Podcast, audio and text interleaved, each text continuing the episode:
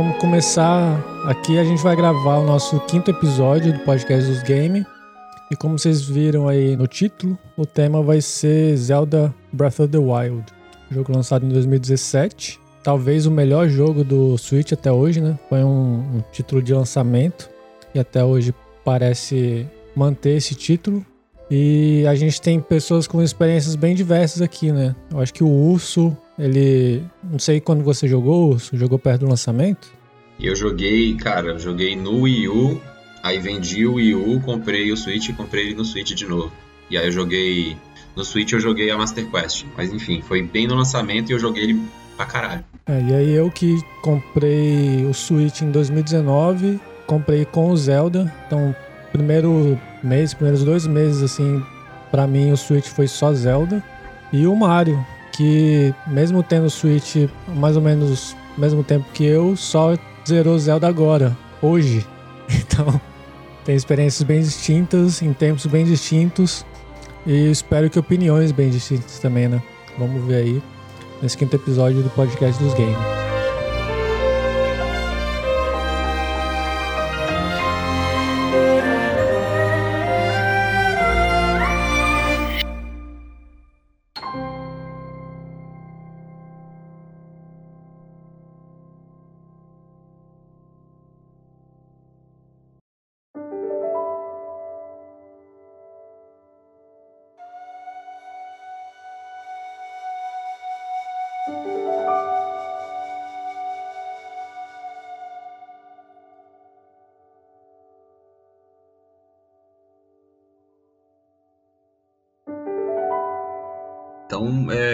Vamos puxar o, primeiro tópico, que são as primeiras impressões do jogo.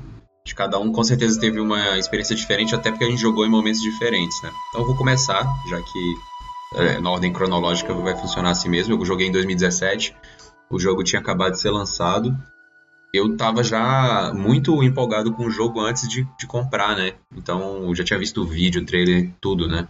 Já tinha visto as pessoas fazendo catapulta com barra de metal. e eu acho que ninguém tava naquele momento ainda entendendo o que, que era o jogo exatamente, né? Assim, tinha impressões, mas até por ele ser diferente em vários pontos dos jogos que já existiam do gênero, é, acho que a gente não sabia o que esperar. Então, eu, eu comecei o jogo pensando em testar esses usar esse, esse, essa parte de sandbox do jogo para tentar é, brincar com a física e tal. E aí eu fui vendo um lado do jogo que eu não, não tava esperando, que é o lance de ser bem silencioso, delicado e te, te fazer imergir no, na natureza mesmo. Você se sente num ambiente ali, numa solidão meio melancólica, mas meio, mas também confortável, enfim. Essa foi a minha primeira impressão. A minha impressão foi mais ou menos essa também, assim. Eu nunca tive tanta experiência com os Zeldas anteriores, né? Eu joguei um pouco do Ocarina do Tempo, joguei um pouco do Majora's Mask. Quando eu era menor também, às vezes a gente alugava o A Link to the Past também. Mas naquela época a gente nem tinha noção, assim, do que, que era a franquia Zelda, né? Do, do impacto que ela tinha. Era muito só, tipo, um joguinho aí que a gente pegou a fita, achou a capa bonita e pegou para jogar. Mas mesmo assim, eu acho que foi uma coisa que acompanhou tanto assim a, a minha vida gamer, né? Que eu já tinha expectativas, né? Principalmente porque quando a gente fica mais velho, a gente começa a acompanhar tudo. E aí o que se fala de Zelda é dungeon, são os itens e tal. E o Balf Selvagem foi o primeiro que eu realmente peguei para jogar e zerei tudo, assim. Fiz, fiz tudo, eu esgotei até eu não aguentar mais. Você pegou todos os Koroks? Não, aí não. Isso aí não. 900 aí é demais. É demais né? E aí eu senti isso, assim. Acho que foi bom eu, eu ter pego o Bafo Selvagem como o meu primeiro Zelda que eu me dediquei mais, porque ele é bem diferente e ele dá essa liberdade, né? Para mim também teve aquela aquele brilho nos olhos assim, porque veio com console novo e tal, o primeiro console que eu comprei com o meu salário, sabe? Então também teve isso. Eu acho que para coroar mesmo, o Zelda realmente continua como o melhor jogo do Switch até hoje. E você, Mário, o que, que você acha da sua experiência recém-adquirida? Fui julgado, Luiz e Urso me julgaram, mas eu, eu entendo. É um jogo que teve, foi muito aclamado, né? Por toda a mídia, todos os críticos. Minha primeira experiência uh, não foi agora, foi lá quando eu comprei o jogo. E eu meio que passei perrengue, assim, de entender as mecânicas tal, de saber o que eu posso misturar para minha comida não virar uma gororoba, de, ah, de eu manjar do, dos equipamentos, das armas que quebram também, é, que eu poderia explorar vários caminhos. Eu, eu falei para vocês, né? Quando eu joguei pela primeira vez, eu ficava tentando descer a montanha do lado o, o platô inicial. Eu tentei descer na mão ali, na escalada. E o jogo não me deixava. Eu conseguia chegar no chão sem tomar muito dano, mas o jogo me jogava para cima de novo. Porque, não, pera aí, tamo no tutorial. Você tem que terminar isso aqui antes. Porra, velho. Aí... É, isso é meio tosco, né? Porque, na real, você não precisa de nada dali. Uhum. É bom você ter as habilidades, é bom você ter o paraglider, mas não é necessário. E eu acho que vai contra a experiência que o jogo quer, quer te dar. Sacou? Ele te bota num casulo ali que você tem que sair dele, você tem que quebrar o casulo, você não pode só achar uma outra passagem, você tem que fazer todas as tarefas iniciais. Aí dali você pode tocar o terror. Mas, pô, não precisava disso. Deixa eu conhecer, deixa eu explorar. Eu acho que ele tinha que travar você lá em cima, assim, porque para liberar os itens, mas é, é, realmente decepcionante que ele só te jogue para cima magicamente, ao invés de fazer uma alguma forma mais é plausível, assim, mais factível, né? Sei lá, realista. É, uma coisa é... que faz sentido com a lore, né? E que é... era possível fazer, porque a gente está lidando com teletransporte o tempo todo, né? Tá lidando com a reencarnação de uma deusa o tempo todo. Não só é, a natureza do jogo é de exploração, né? Então ele, ele te estimula a ficar tentando isso aí. Parece uma punição a exploração que não, não, não é muito legal, né? Vai meio contra o que o jogo faz o tempo todo. Podia ter inventado ali um campo de força, sei lá. Aí falar que o rei tá protegendo essa área e você não pode sair dela, você tá no seu treinamento, blá blá blá. É. Não, não desse jeito, né? Mas alguma coisa do tipo. Uhum. Depois dessa primeira experiência frustrada, eu emprestei o Switch pro Ricardo. Hoje em dia ele tá lá na Austrália. E fiquei um tempo aí sem Switch e tal, não tava jogando mesmo. Aí, entre alguns Switches que eu comprei e vendi, emprestei. Agora eu tô com esse aqui, comecei a jogar tem duas semanas, devo ter jogado umas 50 horas aí do game. Todo o tempo livre que eu tinha era jogando Zelda, Zelda, Zelda, Zelda. Então agora sim eu emergi na experiência, eu entendi como funciona, como eu posso cozinhar, o que, que eu posso misturar, o que, que eu não posso.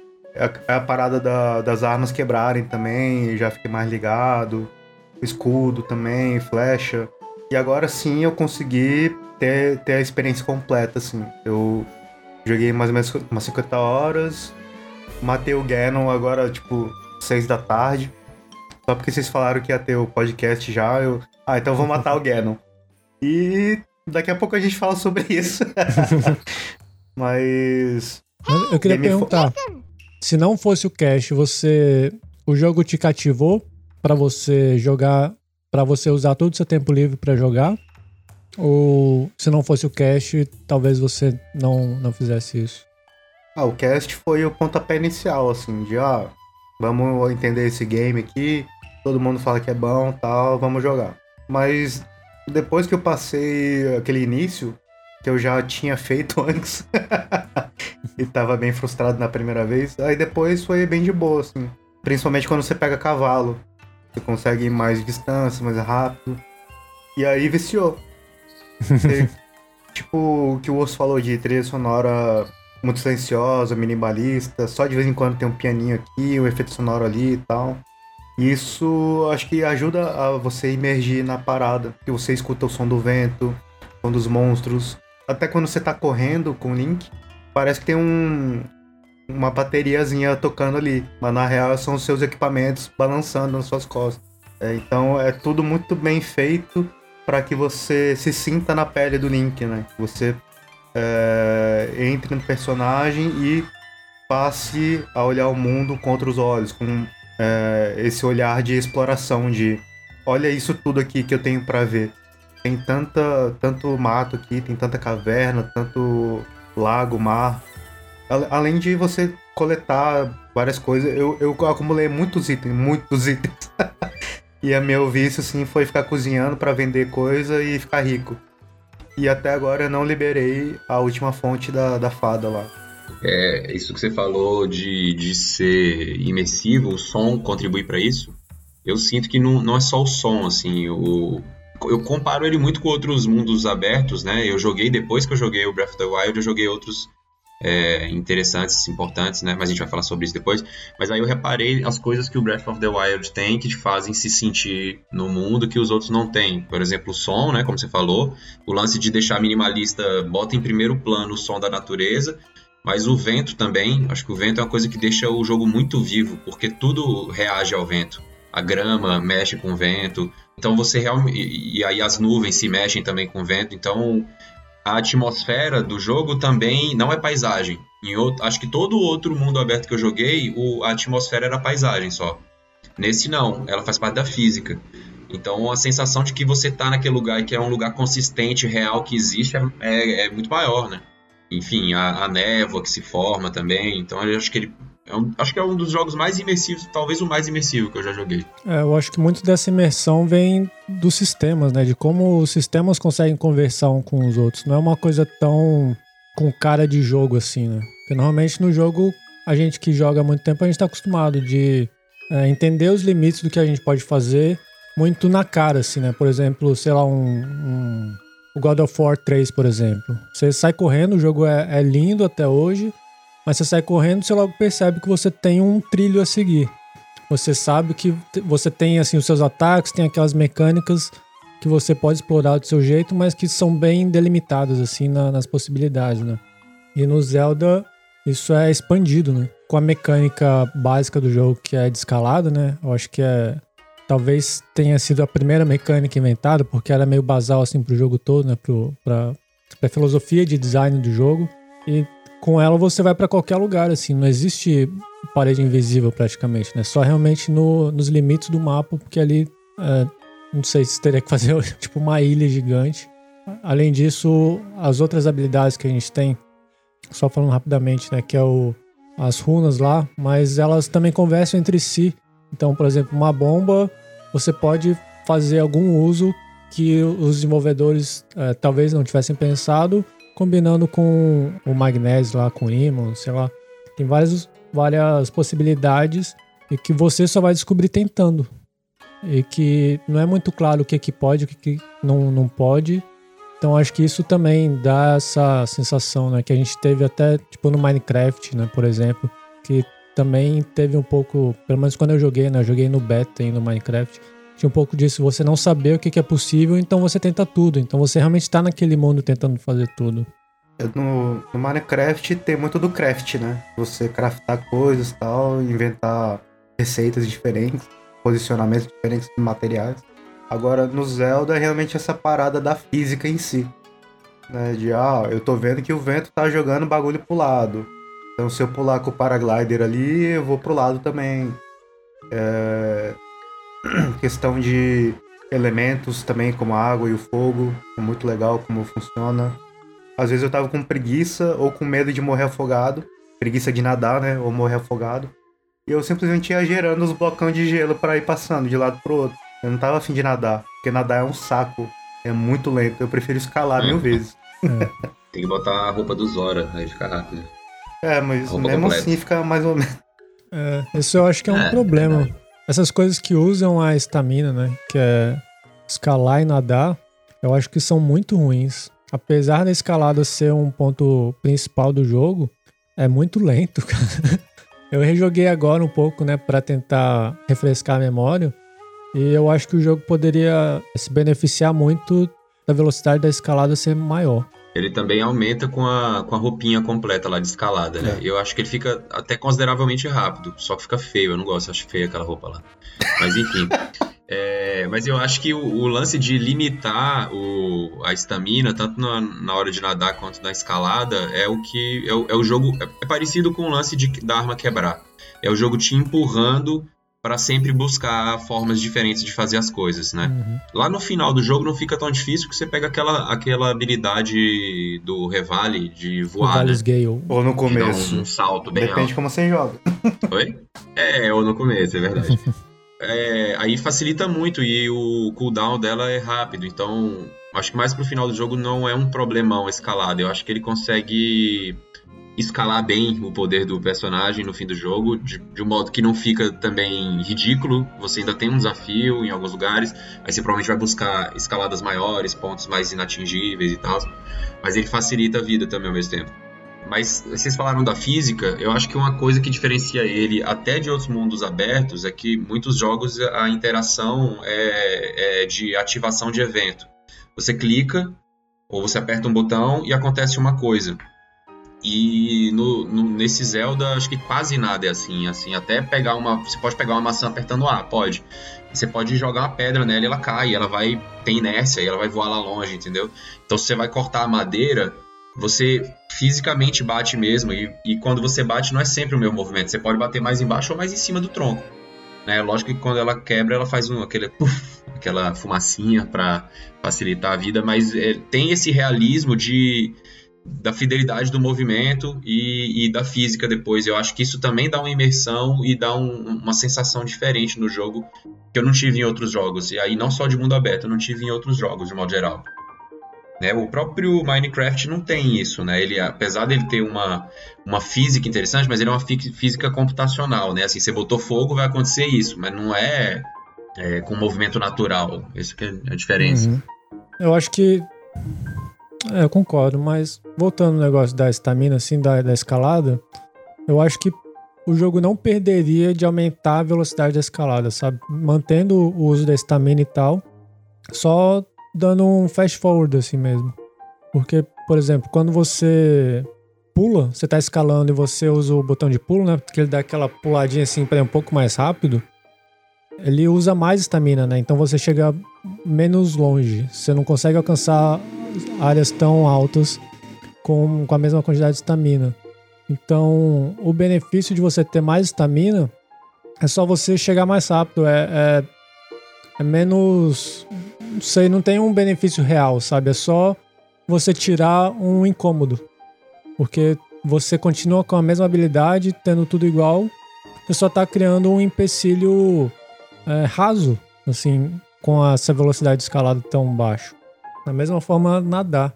Nadar, como o Mário falou, você tem a possibilidade de simplesmente criar ali várias plataformas com, com gelo. Você chega em qualquer lugar, né? Você atravessa qualquer corpo d'água. Então, não tem por que o nado ser tão devagar se você já está dando desde cara uma forma de você atravessar um corpo d'água tão fácil assim, né? Além de, claro, estimular o uso do, das runas. Mas eu acho que como o foco do jogo é exploração, facilitar a exploração nesses dois casos é, mais. Você tá mais vulnerável, né? Você tá fora do, da, do padrão que é só correr, que você pode bater, que você tá equipado com escudo, com espada, que é justamente escalando e na água. É bem incômodo, assim. Eu não lembro se na época eu tinha achado tão ruim, mas rejogando agora foi, foi um dos pontos mais fracos que eu encontrei. Mas eu acho que é até proposital isso. De, de fazer emergir ainda mais no game. E ó, quanta dificuldade tem no mundo. De se você tá lento na parede e tem inimigo do seu lado, o inimigo vai te bater. Não vai conseguir fugir do inimigo subir na parede rapidão. Não existe. Então, acho que contribui para a imersão do game. É, eu acho que para o prazer que você tem também com as descobertas, porque se você pudesse, por exemplo, se teletransportar para o topo da montanha, o jogo provavelmente não teria, não só dando um exemplo exagerado, ele não seria, não teria um foco em exploração, não seria divertido. Agora se tu tem um trabalho do caralho para subir na montanha e às vezes você vai ter que fazer uma comida para aumentar a estamina e fazer algum, algum uso criativo, quando você chega lá em cima eu acho que é mais recompensador, né? E eu acho que e a mesma coisa da água, né? A gente tem também os barcos também, é legal você descobrir o barco, a jangada e que você pode botar vento na vela e e se deslocar. Eu acho que é isso, é um, uma curva de dificuldade que aumenta o, a recompensa. É, tu escala montanha que você nunca tinha conseguido antes, porque agora você tem estamina suficiente, ou você fez comida também para renovar a estamina. Ou você botou fogo na grama, criou um updraft lá, né? Um, um, uma corrente de ar e você subiu e você se achou muito esperto quando você fez isso. É. Esse tipo de coisa. Uhum. Tipo, se for fácil, não tem valor. Aí quando você chega lá no topo, com, nessa velocidade paia, você levanta uma pedra que tá lá e você acha o Korok. Caraca, que massa. se fosse rápido, não teria é. nenhuma gratificação. É, eu concordo, só que eu ainda acho que poderia ser um pouquinho mais rápido, ou pelo menos é, tirar essa penalidade quando você pula, gastar mais estamina. Porque às vezes você sabe que você chega, só que só tá no limite ali. Então você tem que ficar só segurando para frente, assim, porque não tem inimigo nenhum perto, não tem nada te atrapalhando, é só realmente o tempo que você vai perder olhando a bunda do Link, assim. Igual a Tio Mas... subindo a escada. Mas aí a sua resposta também ver qual é o caminho ótimo que você quer fazer, né? Você quer explorar qual lugar, você vai por onde e tal. É outra parada também da exploração. É, o desafio também. Agora, escalar na chuva é de foder, é. Sabe quando você tá num lugar que você, que você quer muito subir e começa a chover e não para? É irritante. É a Woods lá, todo lugar da Faron Woods, quando você começa a subir, começa a chover. É um saco aquela área. Mano. Isso mesmo. E aí, o, o clima é. é outro fator bem interessante do game, né? A gente tem o ensolarado, nublado, chuvoso e tempestade de raio também. Uhum. E para mim, o, o, chuvoso e o raio, também tem chuva, né? São os piores, justamente porque limitam a escalada. E o raio é porque dá raio em qualquer canto, né? Você pode ser pego ali sem querer, ou você tá usando uma coisa massa também, você tem uma espada de metal, por exemplo, o raio vai na sua espada, pá! Aí tu perde vida e tal, é muito doido isso. Também é, é, é física, né? É bem foda a física do game. Tá até passando um vídeo aí na, na tela do making off. Eles falam muito da que não só da física, né, mas a forma que os materiais interagem também tem essa alquimia do jogo que é muito interessante. Igual a gente falou no começo, os sistemas que conversam entre si que dão a profundidade, né? Então, tem isso uma coisa que é meio óbvia pra gente na vida real e que transpôs pro jogo de metal conduzir raio. É o momento, acho que todo mundo que jogou teve um. tomou um susto a primeira vez, né? Você tá na chuva andando assim, aí de repente começa a umas faísquinhas, você não entende muito bem, de repente cai um raio na sua cabeça e você provavelmente morre. No começo morre. Uma coisa que é legal dessa. Você morre-se muito jogando o Zelda, né? E até a tela de quando você morre, ela parece um pouco a tela de do Dark Souls quando você morre também. Mas eu acho que é, é a pegada é diferente. O, o Zelda te mata, o Breath of the Wild te mata várias vezes, mas cada morte é uma descoberta, geralmente. Né? É assim, é uma experiência. É, é, pô, você levou um choque e tu aprendeu, caralho, cai raio. E temos que elogiar aí que o, o, jogo tem um loading muito rápido, então você não, você não fica cansado, né? É, morrendo várias vezes. Ele rapidinho já voltou onde você estava e você segue o baile e você já aprendeu uma coisa nova, né? uma explosão. Então ele favorece muita experimentação e a morte não é tão decepcionante porque ela é uma tentativa, é até cômico muitas vezes, assim, né? Você não gosta mesmo de Dark Souls, hein, moço? Mas no Dark Souls, isso que ruim. você falou, defendendo Dark Souls aqui, né? Isso que você falou também se aplica a Dark Souls, porque é, se você jogar com cuidado, toda morte sua no Dark Souls é um aprendizado. Aprendizado de, de posicionamento de inimigo, de comportamento, de rota que você pode ou não pode tomar. E aí no Dark Souls tem a mecânica do Corpse Run, né? Que se você tomar cuidado e seguir com cautela, você consegue chegar pelo menos até onde você chegou da última vez e talvez avançar um pouco mais. Então você não perde sua experiência e no Zelda não tem o Corpse Run, só que tem o, o Save Point, né? Que ele é bem generoso. Toda hora ele tá salvando automaticamente. Então se você morrer, você vai voltar, sei lá, 5 minutos, menos que isso até. Eu, eu falei que é diferente, é lógico que você também aprende o Dark Souls, mas é porque ele é mais punitivo, né? E a pegada do Dark Souls é ser punitivo, essa é a graça dele também, né? Uhum. O Zelda é zero punitivo. Você morreu, você volta ali passos atrás e o loading super rapidinho também. E você pode fazer a mesma merda de novo, morrer de novo, voltou, sabe? O Dark Souls ele tem essa coisa de você voltar no último save point, aflito de pegar o teu corpo de volta, senão tu perde o XP também, tudo. É, é outra. Não tô falando que é chato necessariamente, né? Mas é outra intenção. Uhum. Isso sim. É, eu acho que Zelda é mais de você apreciar a exploração, o visu. A, a, história fica até meio em segundo plano muitas vezes, né? Tá ali no, no fundo da sua cabeça, mas o principal é qual tarefa eu tenho para fazer agora? O que, que eu quero fazer? Quero explorar um lugar novo que ainda não tem o um mapa? Ou será que eu quero craftar coisa? Eu quero vender? Eu quero comprar? O que, né? Você que decide. O mapa tá aberto. Aí, aí você que decide. Você pode até, sei lá, zerar o jogo sem ter descoberto as partes do mapa. Sem completar o mapa. É uma decisão que você toma. Então é muito contemplativo de você observar o mundo, observar suas opções e fazer o que você tá afim, né? Criar a sua experiência ali. Será que agora eu quero ir pro mundo dos Horas, que é mais água? Ou será que eu quero ir pro Goron, que é vulcão, é fogo, é pedra? Então você vai criando a sua própria narrativa ali, né? Que é uma expectativa que eu tenho em relação ao novo jogo do Pokémon. Eu acho que não vai ser assim, mas seria fodástico.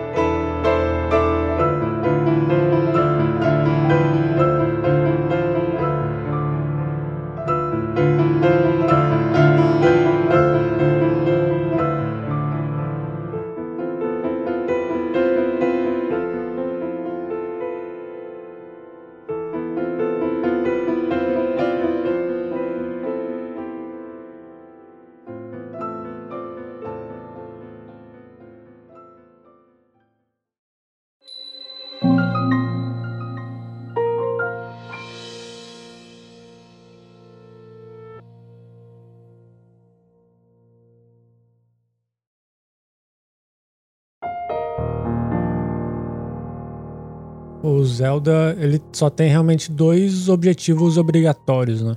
Que um é conseguir o paraglider, que é essa barreira que a gente falou no começo, que você tem que passar pelas quatro, quatro primeiras shrines para conseguir o paraglider e sair do grande platô. E o segundo que é derrotar o Ganon, né? Logo que você sai do grande platô aparece, né? Defeat Ganon.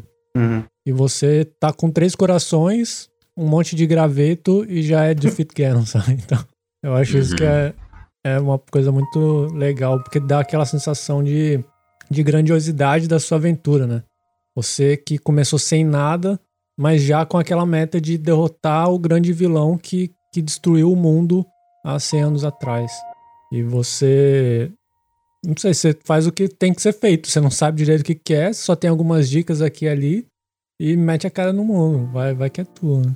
Eu acho legal como é metalinguístico, né? Porque se você for pensar, o carinha, o, o personagem principal que é você, ele, ele renasceu 100 anos depois sem memória. Não faria sentido você já ter um monte de objetivo lá. É, só faz sentido ele o que ele ouviu do, do fantasma lá, né? Do rei. E o que o rei falou é: você tem que matar o Ganon. A gente tomou um pau 100 anos atrás, você tem que matar o Ganon. É tudo, tudo que você tem. E aí você desce lá no mapa, quando você sai do platô, totalmente perdido mesmo. Assim, quando a primeira vez que eu desci, eu nem fui para Cacarico Village de primeira. Fui para uns lugares nada a ver, assim. O primeiro, a primeira é, é, Divine Beast que eu encontrei foi a do deserto. E eu lembro da sensação da descoberta, foi muito louco. Eu tava subindo uma montanha, aí eu olhei de longe uma, uma fumaça, né? Uma tempestade de areia, aliás. E aquele bicho que parece um. É, uma, uma obra do Salvador Dali, saca? Com as pernas grandes, assim. Eu achei super surreal, assim, o caralho, que louco. E, e achei legal que a dungeon está fisicamente no mapa também. É, reforçando mais uma vez a coisa da física mesmo, de você ir aos lugares. Parece que o jogo ele não, ele não é que ele te dá a opção de fazer o que você quiser, ele é desenhado para você fazer é, a tua história, né? É, muitos outros mundos abertos já te deram possibilidades múltiplas assim de exploração, é, é, quebraram um pouco a linearidade. E esse jogo, ele definitivamente ele, te, ele chutou o balde da linearidade. Você faz a tua escolha, o seu caminho. Ele é um grande, é um grande sandbox mesmo, onde você vai montar a tua, a tua jornada. Da primeira vez que eu joguei, eu não, eu zerei e não encontrei aquela, aquela cidade que fica na praia. a cidade inteira. A, a, segunda vez que eu fui jogar, eu, caralho, essa cidade eu nunca tinha visto, velho. Muito doido, esse mapa é muito, muito grande mesmo. É. Assim. O Osso falou que o primeiro que ele fez foi do deserto. Eu também. E eu acho que é o mais difícil que tem, velho. Foi a Divine Beast mais tensa. Meu Deus, eu fiquei duas horas lá para terminar. e o chefão também é o mais difícil. Meu Deus. O chefão é o mais difícil. Eu acho, eu ouso dizer que é o único difícil. É. Até. Ele é super rápido e ele demanda parry ou aquele flurry rush. Você não conseguir dominar nenhuma dessas duas habilidades de combate em si, você não passa daquele chefão. Os outros você pode dar um jeitinho, assim, né? Com flash e tal, mas ele é mais puro, assim, no combate. Mas eu ia falar que esse negócio de você ter liberdade para escolher o caminho é uma coisa que o Urso comentou com a gente, que é o design triangular de Zelda.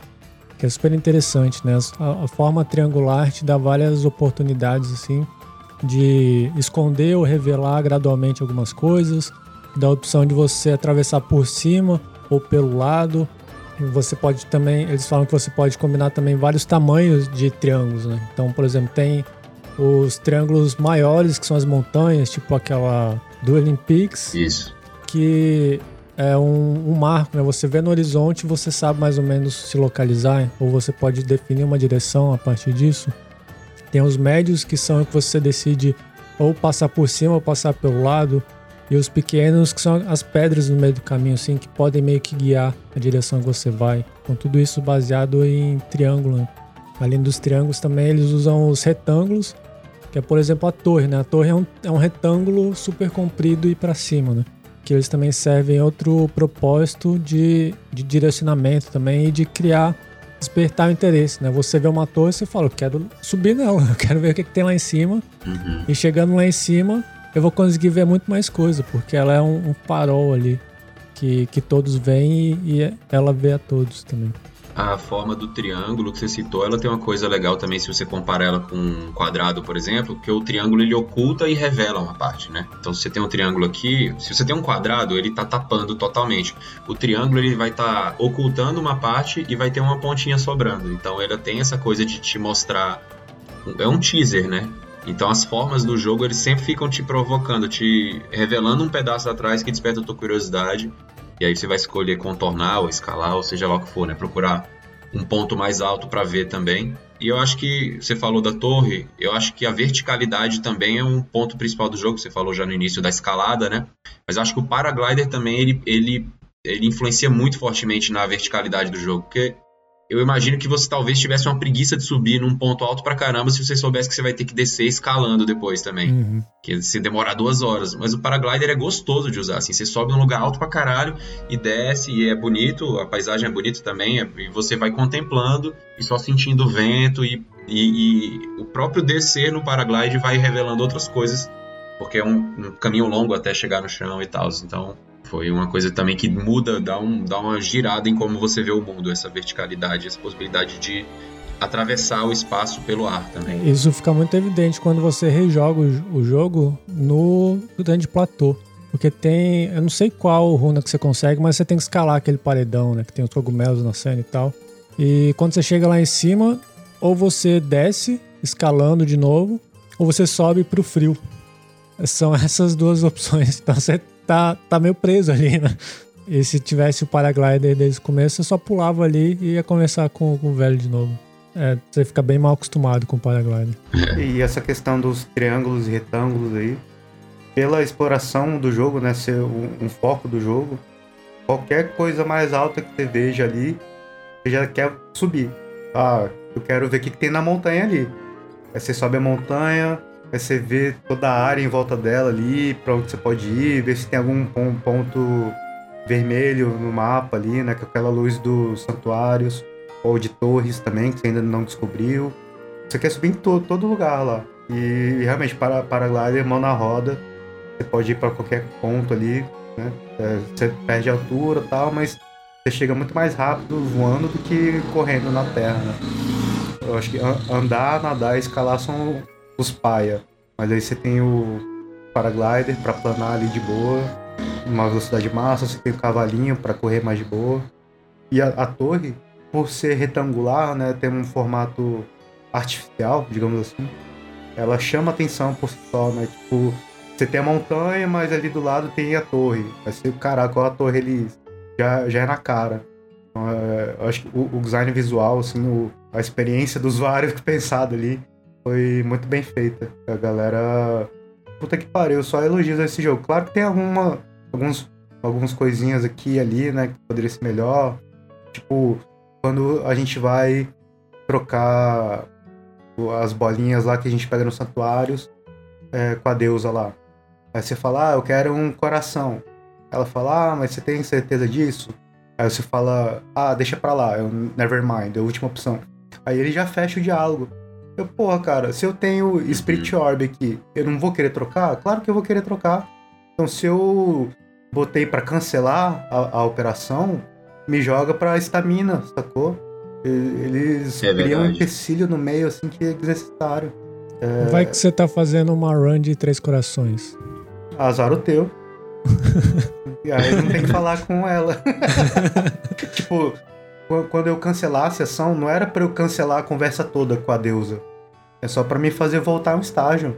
Cancelar a escolha só, né? É, então, alguns pontos assim poderiam ser melhorados.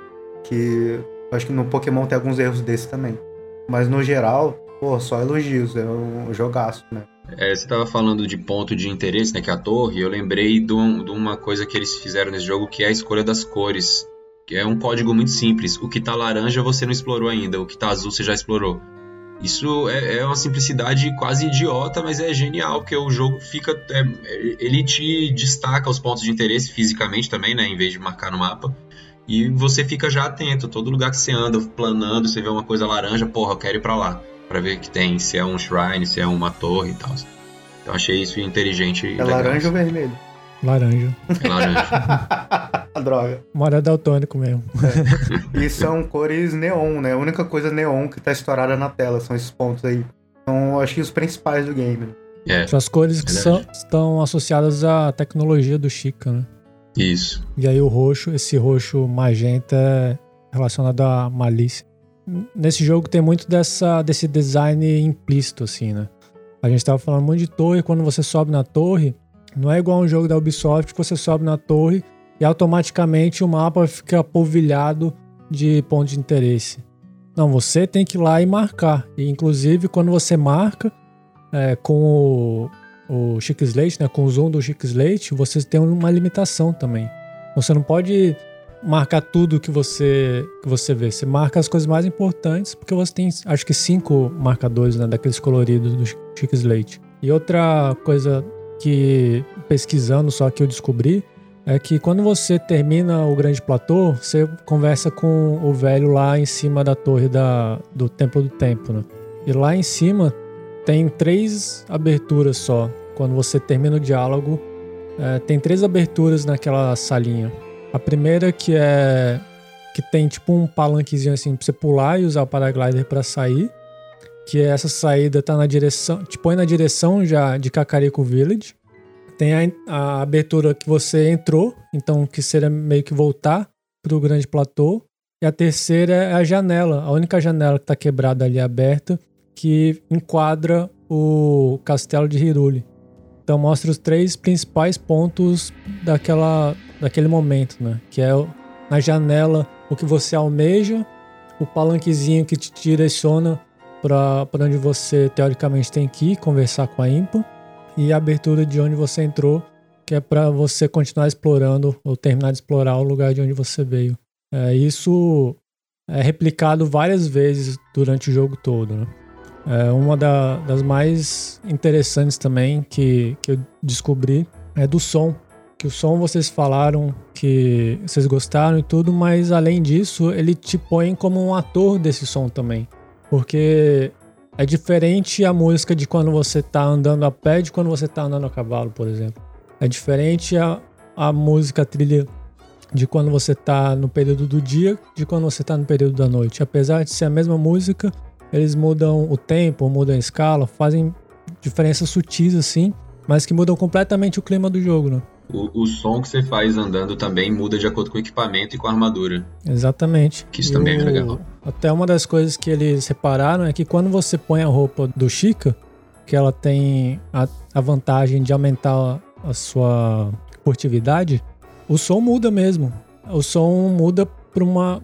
Como se o, o Link tivesse com cuidado para fazer as coisas, para não fazer barulho. Então, até isso foi criado é, diegeticamente, assim, sabe? Tá no mundo, assim. Não é só você pegar o volume e abaixar. Não foi isso que eles fizeram. Eles regravaram um novo som que passa esse cuidado de, de uma pessoa que não quer aparecer. E a última coisa sobre o som que eu queria falar é na batalha, que quando você tá lutando, tem aquela música caótica, assim, meio. parece até desconexa, assim, né? Muitos. Muito um piano meio doido, assim. E às vezes tem alguns efeitos que surgem e que pontuam ações que você fez. Na hora que você tá jogando, não dá pra perceber direito. Mas tem alguns efeitos que são relacionados a tipo um acerto crítico seu, um parry que você dá. Então eles só vão acontecer se você conseguir executar uma dessas ações e elas vão entrar encaixadas na batida da música. Então você, por exemplo, você fez um parry, na próxima batida que encaixar, vai soar aquele efeito sonoro específico. Então você ativamente está participando da criação do som e, portanto, da atmosfera que você vivencia no jogo. Né? Eu acho isso muito foda e, e, e amarra muito bem assim tudo que você sente no jogo, jogando o jogo. É, você falou da roupa aí do stealth, é a que eu mais usei no game. Sem dúvida alguma, é melhor, velho, pra você explorar o mapa, porque os bichos não vão te encher o saco, as coisas que você tem que coletar não, não fogem de você. Porra, melhor, melhor roupa. Os monstros não vão te atacar, né? pelo menos não é fácil. Tem que estar muito perto pra eles te atacarem. E além de, dessa parada aí do, de todo o resto do som, né? De é, o Link tá mais silencioso também, então acho que fica um clima mais agradável, assim. Não ficou escutando, por exemplo, tem a roupa da armadura, né? Soldado lá. E tem as paradas de metal, fica de tchac, tchac, tchac, tchac, tchac, tchac. Pô, que saco, velho. É muito chato. Então eu prefiro botar a roupinha ali de boa tal, não escutar quase nada e vai explorando. Você tá ligado que se você atualizar essa armadura, você ganha bônus de velocidade à noite também, né? A pé. Então ela é realmente perfeita para explorar, assim, para coletar coisas. Bem legal. Eu deixava o... sempre a de escalar. Eu acho ela melhor mesmo. Eu não tenho o problema estético que o urso tem. Nossa, eu acho ela muito feia. Eu, eu ficava escolhendo, eu gosto de escolher pela, pela aparência mesmo, né? Então eu, eu, eu variava. Teve uma época que eu fiquei usando a camisa do Ganon, porque ela tem. Do Ganondorf, na verdade, né? Porque ela tem a capa. Aí botava a capa, coroazinha dourada assim, eu ficava, velho. Como é que pega esse... parecia um. Cara, não sei onde encontra, é muito escondido. É, você pegou uma, uma chave de missões que é um monte de boato que alguém falou, aí ele vai falando de uns baús escondidos nas ruínas. Um deles é essa armadura do, do Ganondorf. E aí ele tem uma capa, é legal. Não é do da DLC isso? Porque eu não lembro de pegar ela, não. Deve ser do DLC mesmo, é verdade. Vocês não, vocês não jogaram com DLC, né? Eu não. É porque o Ganondorf nem existe, não. né? Não, eu sei, mas ali é fanservice. Você pega, você pega a roupa do daquele Tingle, você pega aquela roupa do daquela armadura do Zelda Phantom Hourglass ou do Spirit Tracks, Spirit Tracks. Pega, é fanservice, tem várias roupinhas antigas. Pega a, armadura do Link negro, sabe? Aquele Link Dark Link. É todo é Dark Link do olho vermelho e tal. É, essa é, isso aí, é a cara do monstro lá. É, do Kilton, né? É, a galera fica com medo de você é. quando você anda na cidade, é muito doido. É, do Kilton também que, que desbloqueia as máscaras, né? Que eu quando... Ah, o Kilton é muito é, doido. Quando eu joguei no meu save, eu nem me importei com o Kilton, achava ele muito bizarro, era super difícil de encontrar. E é uma nova, nova moeda, né? Você tem que trocar lá. Então eu não, não me preocupei muito com isso. Aí com as minhas filhas jogando agora, que eu vi elas brincando assim com as máscaras é, do lado do Bokoblin, sabe? Conversando com o Bokoblin. Achei muito massa. Dá pra conversar? Conversando assim, convivendo ali, né? Que elas ficam ah. na. Eles não te atacam. É, elas ficam na brincadeira delas ali, né? Eu peguei a do. Todas essas aí, inclusive do Lagartão lá, mas o Lagartão que quis vir pro fight. Ah, velho, nem funciona essa máscara. Mas com ele, acho que só não funciona. O Linel funciona por uns segundos. Aí ele fica olhando para você, daqui a pouco ele pá, fica puto, ah. dá um grito e vai para cima. Mas ela funciona por alguns segundos. É. Bokoblin é mais bobo, ele. né? E aí dura mais. Não, é. mas do, do é. Alphos também dura. Você deve ter batido em alguma coisa, feito alguma coisa. Que ela funciona também para sempre, eu acho. É, já que vocês não jogaram DLC, eu vou só fazer o merchan aqui. Eu recomendo fortemente, não vou dar spoiler. Mas o, o chefão do DLC é genial. Ele acho que é o chefão mais massa do jogo e, e, a escolha também do personagem é legal. E você sabe que pega a moto, né? A moto eu achei ela muito da hora também. Ela não é imensamente útil, mas ela é legal. E a explicação para ter uma moto no jogo eu também achei legal porque ela é a Divine Beast do Link, né? Então todo mundo tem um Divine Beast, o Link tem uma moto. Então achei. Onde hora, que se vale passa o DLC? No mesmo lugar, só que você vai aparecer Dá só um overview aqui. Aparecem alguns é, shrines novos. E aí, quando você passa por todos eles, ele libera uma dungeon onde você vai encontrar a. Todo Divine Beast, né? Que é a moto. A moto que. Ela tem uma feature que deveria ter no jogo padrão, né? Que é se teletransportar para onde você tá. Porque apesar do cavalo ser super útil para travessia, é, às vezes ele não, não sobe uma montanha que você quer explorar, então você deixa ele largado lá e vai subir a montanha, só que aí quando você sai do outro lado da montanha, se assovia e o cavalo tá fora do alcance. Então você tem que ir a pé de novo ou se teletransportar para algum lugar. Isso é um pouco incômodo, assim, ele diminui muito a utilidade do cavalo. Mas se eu não me engano, tem uma armadura do cavalo que quando você subir ele se teletransporta. Tenho quase certeza que, que é isso que ela faz. Uhum. Então tem um equipamento, assim, o, o jogo tem muito conteúdo, né? Então se você for meio pegar tudo zerando, ele vai ficando mais fácil de explorar mais pro final, né? uhum. O que eu acho que faz sentido, porque é uma forma de escalar o jogo também, né? No início é mais bem mais difícil tudo e vai ficando mais fácil depois. Mas acho que isso deve ser DLC também, porque eu não Pode ser também. Pode ser também. Tanto que na, no jogo, assim, eu fiz quase tudo. Eu peguei todas as shrines, tudo, peguei a roupinha lá verde do Link e tal.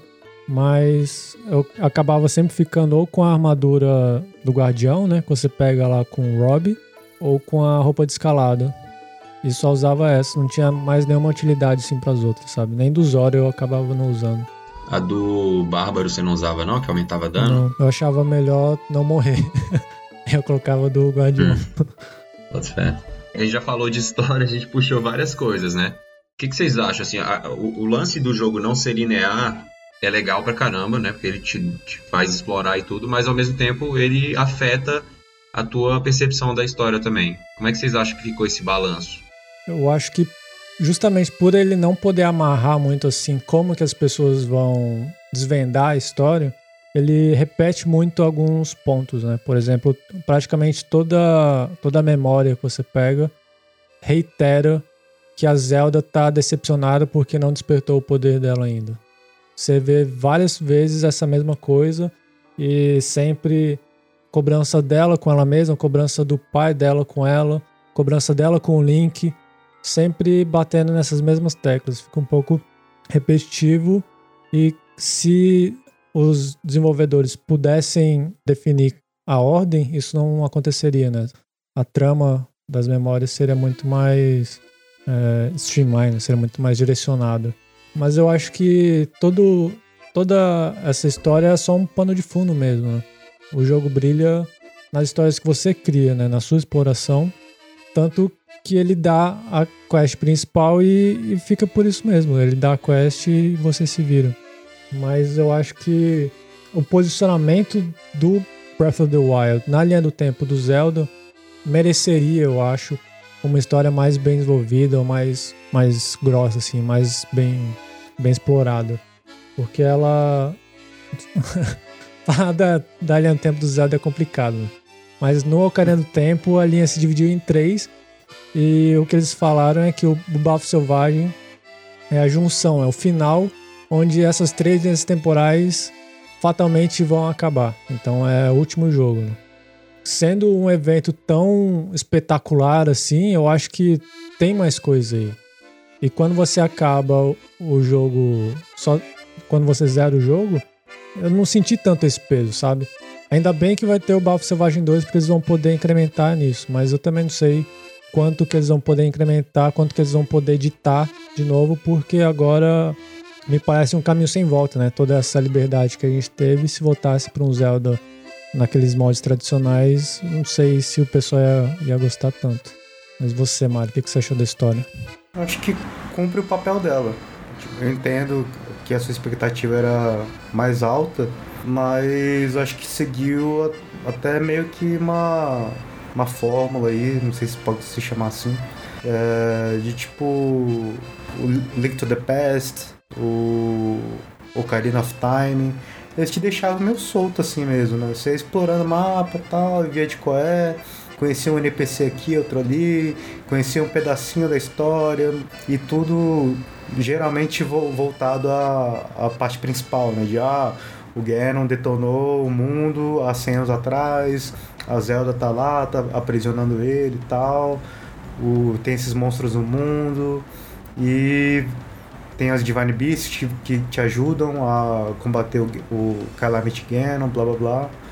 Mas é, acho que o Zelda ele nunca foi famoso por ter uma história absurdamente louca e profunda.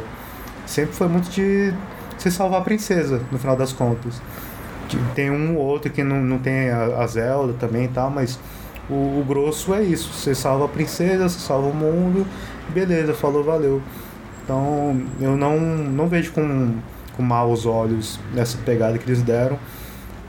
Até pelo que você falou, né? Tecnicamente ficaria bem complicado, sei lá, fazer uma cutscene diferente para cada tipo de linha que você está seguindo ali, né? Para cada exploração que você está tendo.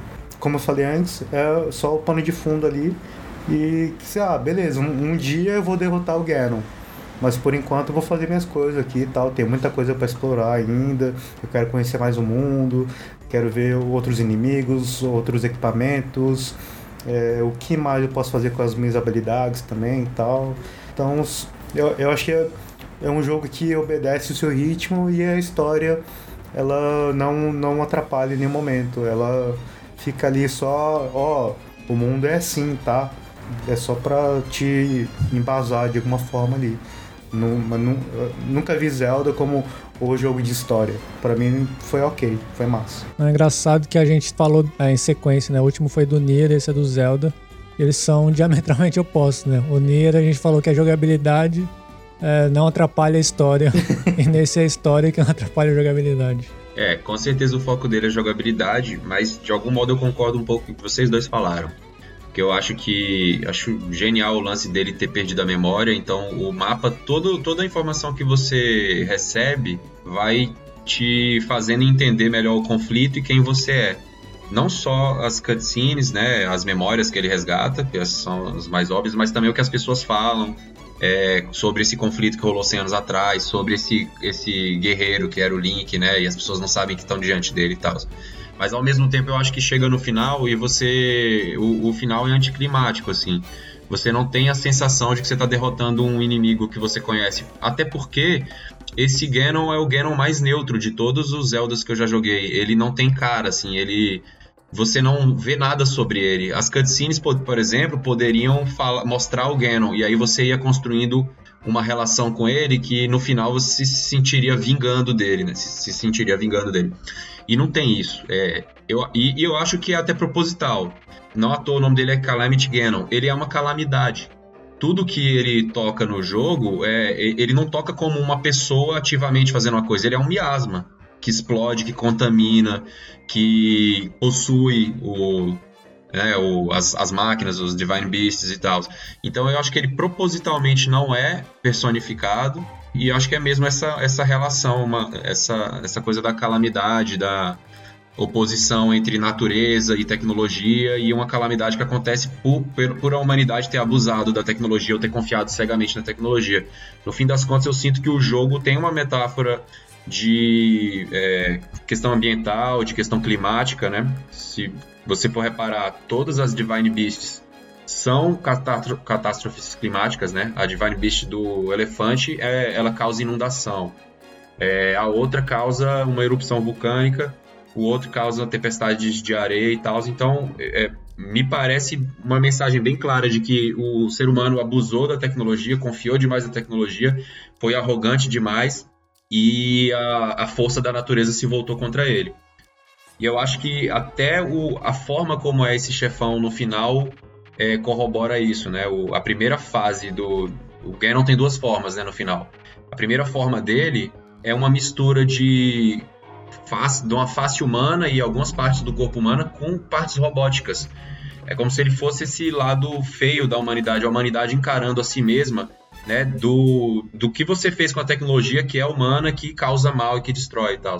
E a segunda forma dele é uma forma puramente é, natural. É, ele é um rinoceronte, um, rinoceronte ó, um javali. E um javali pegando fogo. Então ele é a expressão da ira da natureza ali, né? Então eu, eu vejo dessa forma. Primeiro você é, se confronta com o mal que o humano fez, investindo, né, é, fazendo uma tecnologia que não pensa em como ele vai lidar com a natureza, e no segundo momento a, a ira da, da, da, própria natureza mesmo. E aí ele acaba que não é personificado exatamente, ele é uma metáfora, o Ganon, na minha visão. Né? Eu vi algumas comparações de Balf Selvagem com Mononoke Hime, né? Princesa Mononoke. Não sei se vocês viram isso também. Mas é basicamente isso, né? Totalmente. Até o, Totalmente. o último monstro do Zelda é esse javali gigante tomado pela ira da natureza. E o primeiro monstro que aparece em Mononoke Hime é o demônio javali, né? Tomado por aqueles tipo sanguessugas da, da ira da natureza. Tem outra coisa que é muito semelhante também. Tem o deus da floresta, né? No Princesa Ah, Mononoke, sim. que ele é um veado. Ele parece muito com um- um- uma criatura da noite que tem lá no Zelda. Mas também, quando, quando fica de noite, esse veado ele toma uma forma diferente. Ele vira um plasma azul gigante, né? E no fim do, do filme, é, os humanos matam esse deus. E quando cê- eles matam ele, esse plasma vira um miasma roxo que contamina a Terra também. Então acho que a, a semelhança é enorme. Os Koroks também parecem muito com umas fadinhas é, da floresta que inclusive tem barulho de chocalho também. Então acho que é uma inspiração evidente assim do da Princesa Mononoke no, nesse jogo. E eu acho ótimo, porque o filme é bom demais. É, e tem essa pegada ambiental, né, que você tá falando aí. Sim. Totalmente. né? Uma coisa que é mudando um pouco de assunto, mas que é recorrente assim em RPGs ou jogos de aventura, é aquela coisa de você deixar de lado o fim do mundo para pescar, para sei lá, para brincar ali no festival. E o jogo só funciona conforme você avança, né? Aqui também existe isso, né? A Zelda só vai chegar no limite dela quando você bater na porta do Ganon lá, por exemplo mas ele atenua um pouco essa sensação, porque tudo que você faz no jogo tá trabalhando pro objetivo final que é derrotar o Ganon, né? Então quando você tá andando por aí, você encontra o Korok. E o Korok que é a Korok Seed, né? Que é a moeda que você usa para aumentar o seu inventário. Você tá explorando, e encontrando templos, os shrines, que aí é, eles dão uma moeda para você aumentar seus corações, aumentar sua estamina. Você também está explorando e de repente você encontra a Master Sword do nada, é, que é a, a arma lendária. Então eu acho muito legal isso que ele faz também de dar essa sensação de que você sempre está avançando. Apesar de você, como jogador, estar só jogando ali para passear, para explorar, sempre você pega alguma coisinha que vai ajudar no, no seu objetivo final, que é derrotar o Ganon. A espada fica no lugar mais frustrante do game, velho. Nossa senhora. Aquela floresta, puta que pariu. Horrorosa. É foda. Mas Mais frustrante do que o Iga Clan, velho. Mas É, Aquela parte ali, nossa, aquilo ali eu achei suave. irritante. o que, que você achou a floresta chata? Porque você tem que ir com muito cuidado pra névoa não te pegar e te jogar lá pra trás. Ah, mas é, tem a gimmick dela, né? Você você sacou a gimmick dela. O som. A música. Não. Quando você tá com a tocha na mão, o vento aponta pra um lado, né? Aí pra onde a brasa tá indo, você Ah, não saquei não. Você tem que seguir o vento. Eu fui na hora. Por isso que foi frustrante. Eu ia um pouquinho, aí começava a me engolir, eu voltava. Aí depois eu ia pra outro lugar tal. Cara, Foi tentativa e erro, velho. E uma- Caraca. nossa, por isso que você mas odiou. eu- né? Mas ele dá dicas. Eu acho que no- em algum estábulo, quando você conversa, ele fala assim do vento. Tem, não sei onde, mas ele tem dá dicas disso, né? Você vai ver, não foi nesse estábulo antes na floresta. Ou nem lembrei disso. É, é- é muita coisa Mas pra eu- lembrar também no game, né? Tem muita coisa rolando ali de side quest. É, isso eu eu também acho legal que ele não, não anota tudo, né? Tem muitas quests que são subentendidas, assim, quests entre aspas, né? Tipo aquele, acho que são dois irmãos ou dois amigos que falam do tesouro escondido de não sei quem, que tá na nascente de não sei qual rio, é, passando a cachoeira, não sei o que lá. E aí não, não é uma side quest, não é nada, mas se você encontrar o rio e lembrar dessa história e for seguir, Lá no final realmente tem um tesouro te esperando lá. E tem várias situações dessas, né? É uma side quest. É uma side quest mesmo? É. Hum. Mas tem outras situações, então, que eu, ele não. eu acho que ele não bota de uma forma tão rígida o assim. que que é uma side quest. de- Tem algumas que sim, né? Que ela entra lá no teu no log, diário, né? É. Mas tem outras coisas que tem característica de side quest total e, e só que ele tá integrado de uma forma natural no jogo, né? É. Isso é legal. Você se sente mesmo andando pelos lugares e você tem que ir fisicamente nos lugares e, e as coisas acontecem no caminho. Tipo, quest de santuário. De.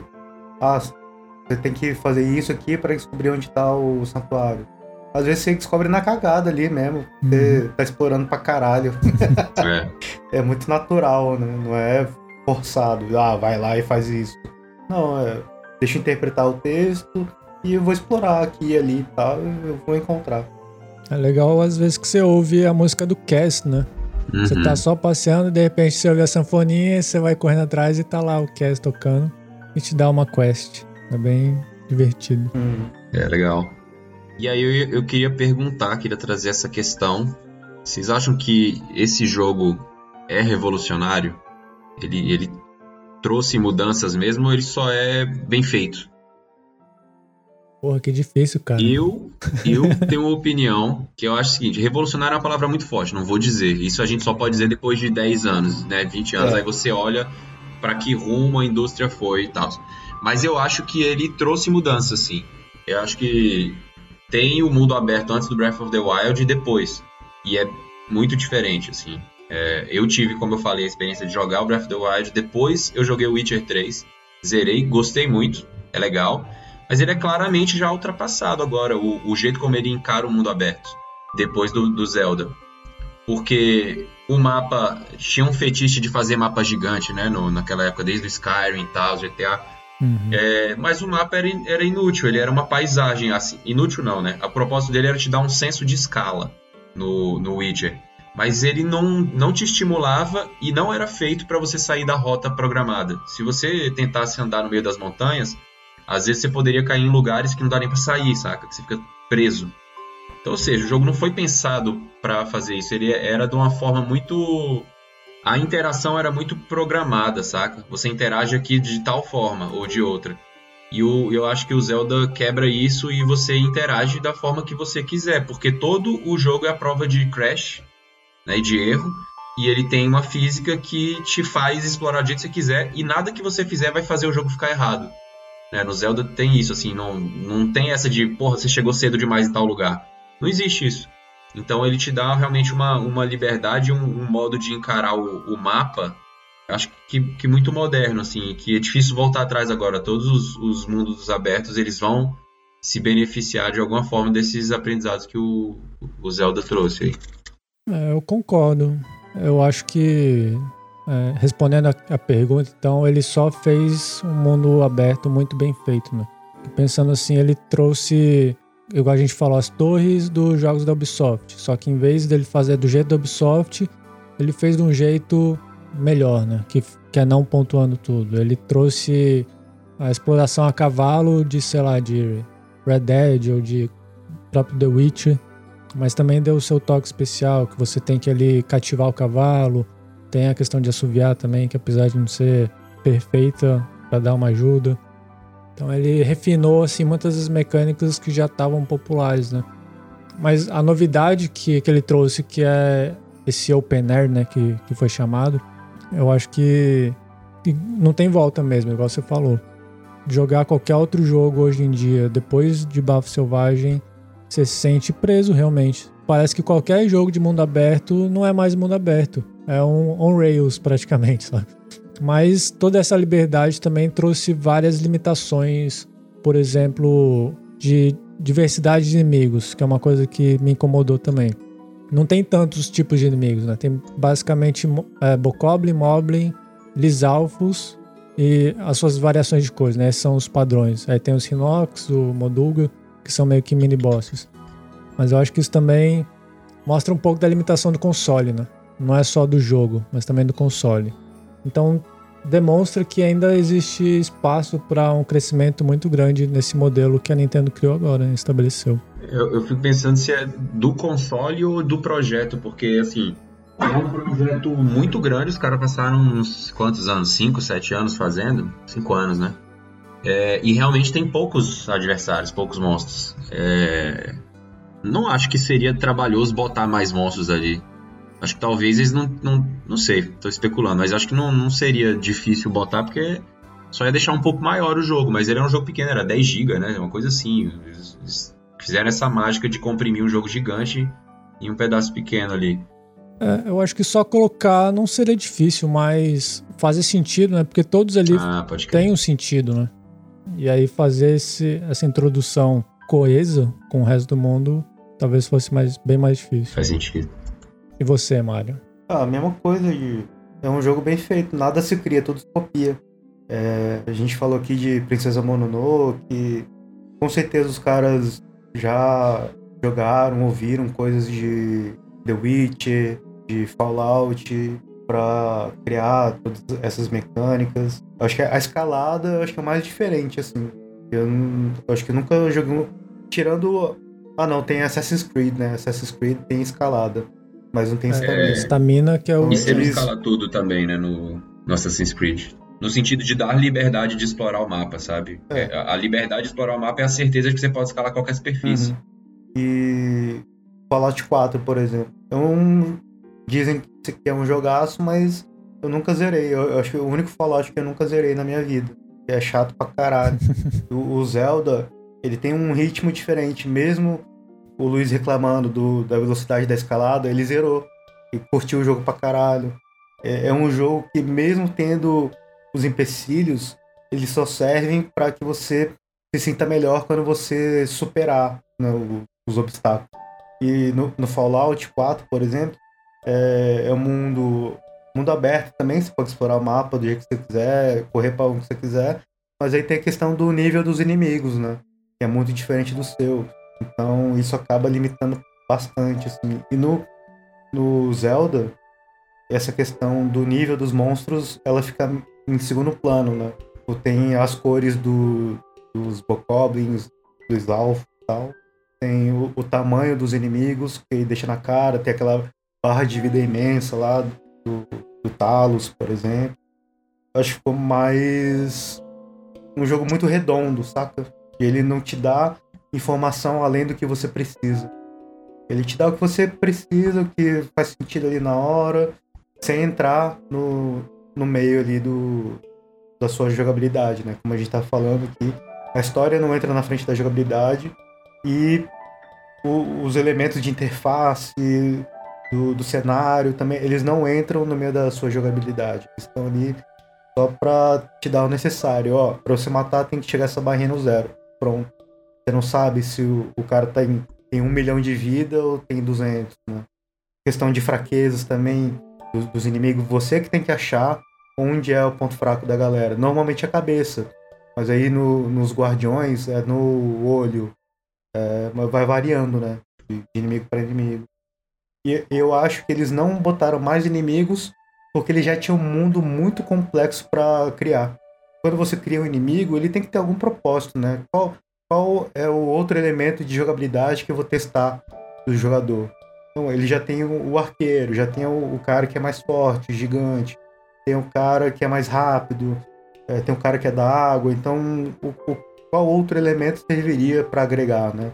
Talvez o inimigo voador, que não fosse um morcego, fosse legal, mas não vejo assim também um, um grande prejuízo nessa parte.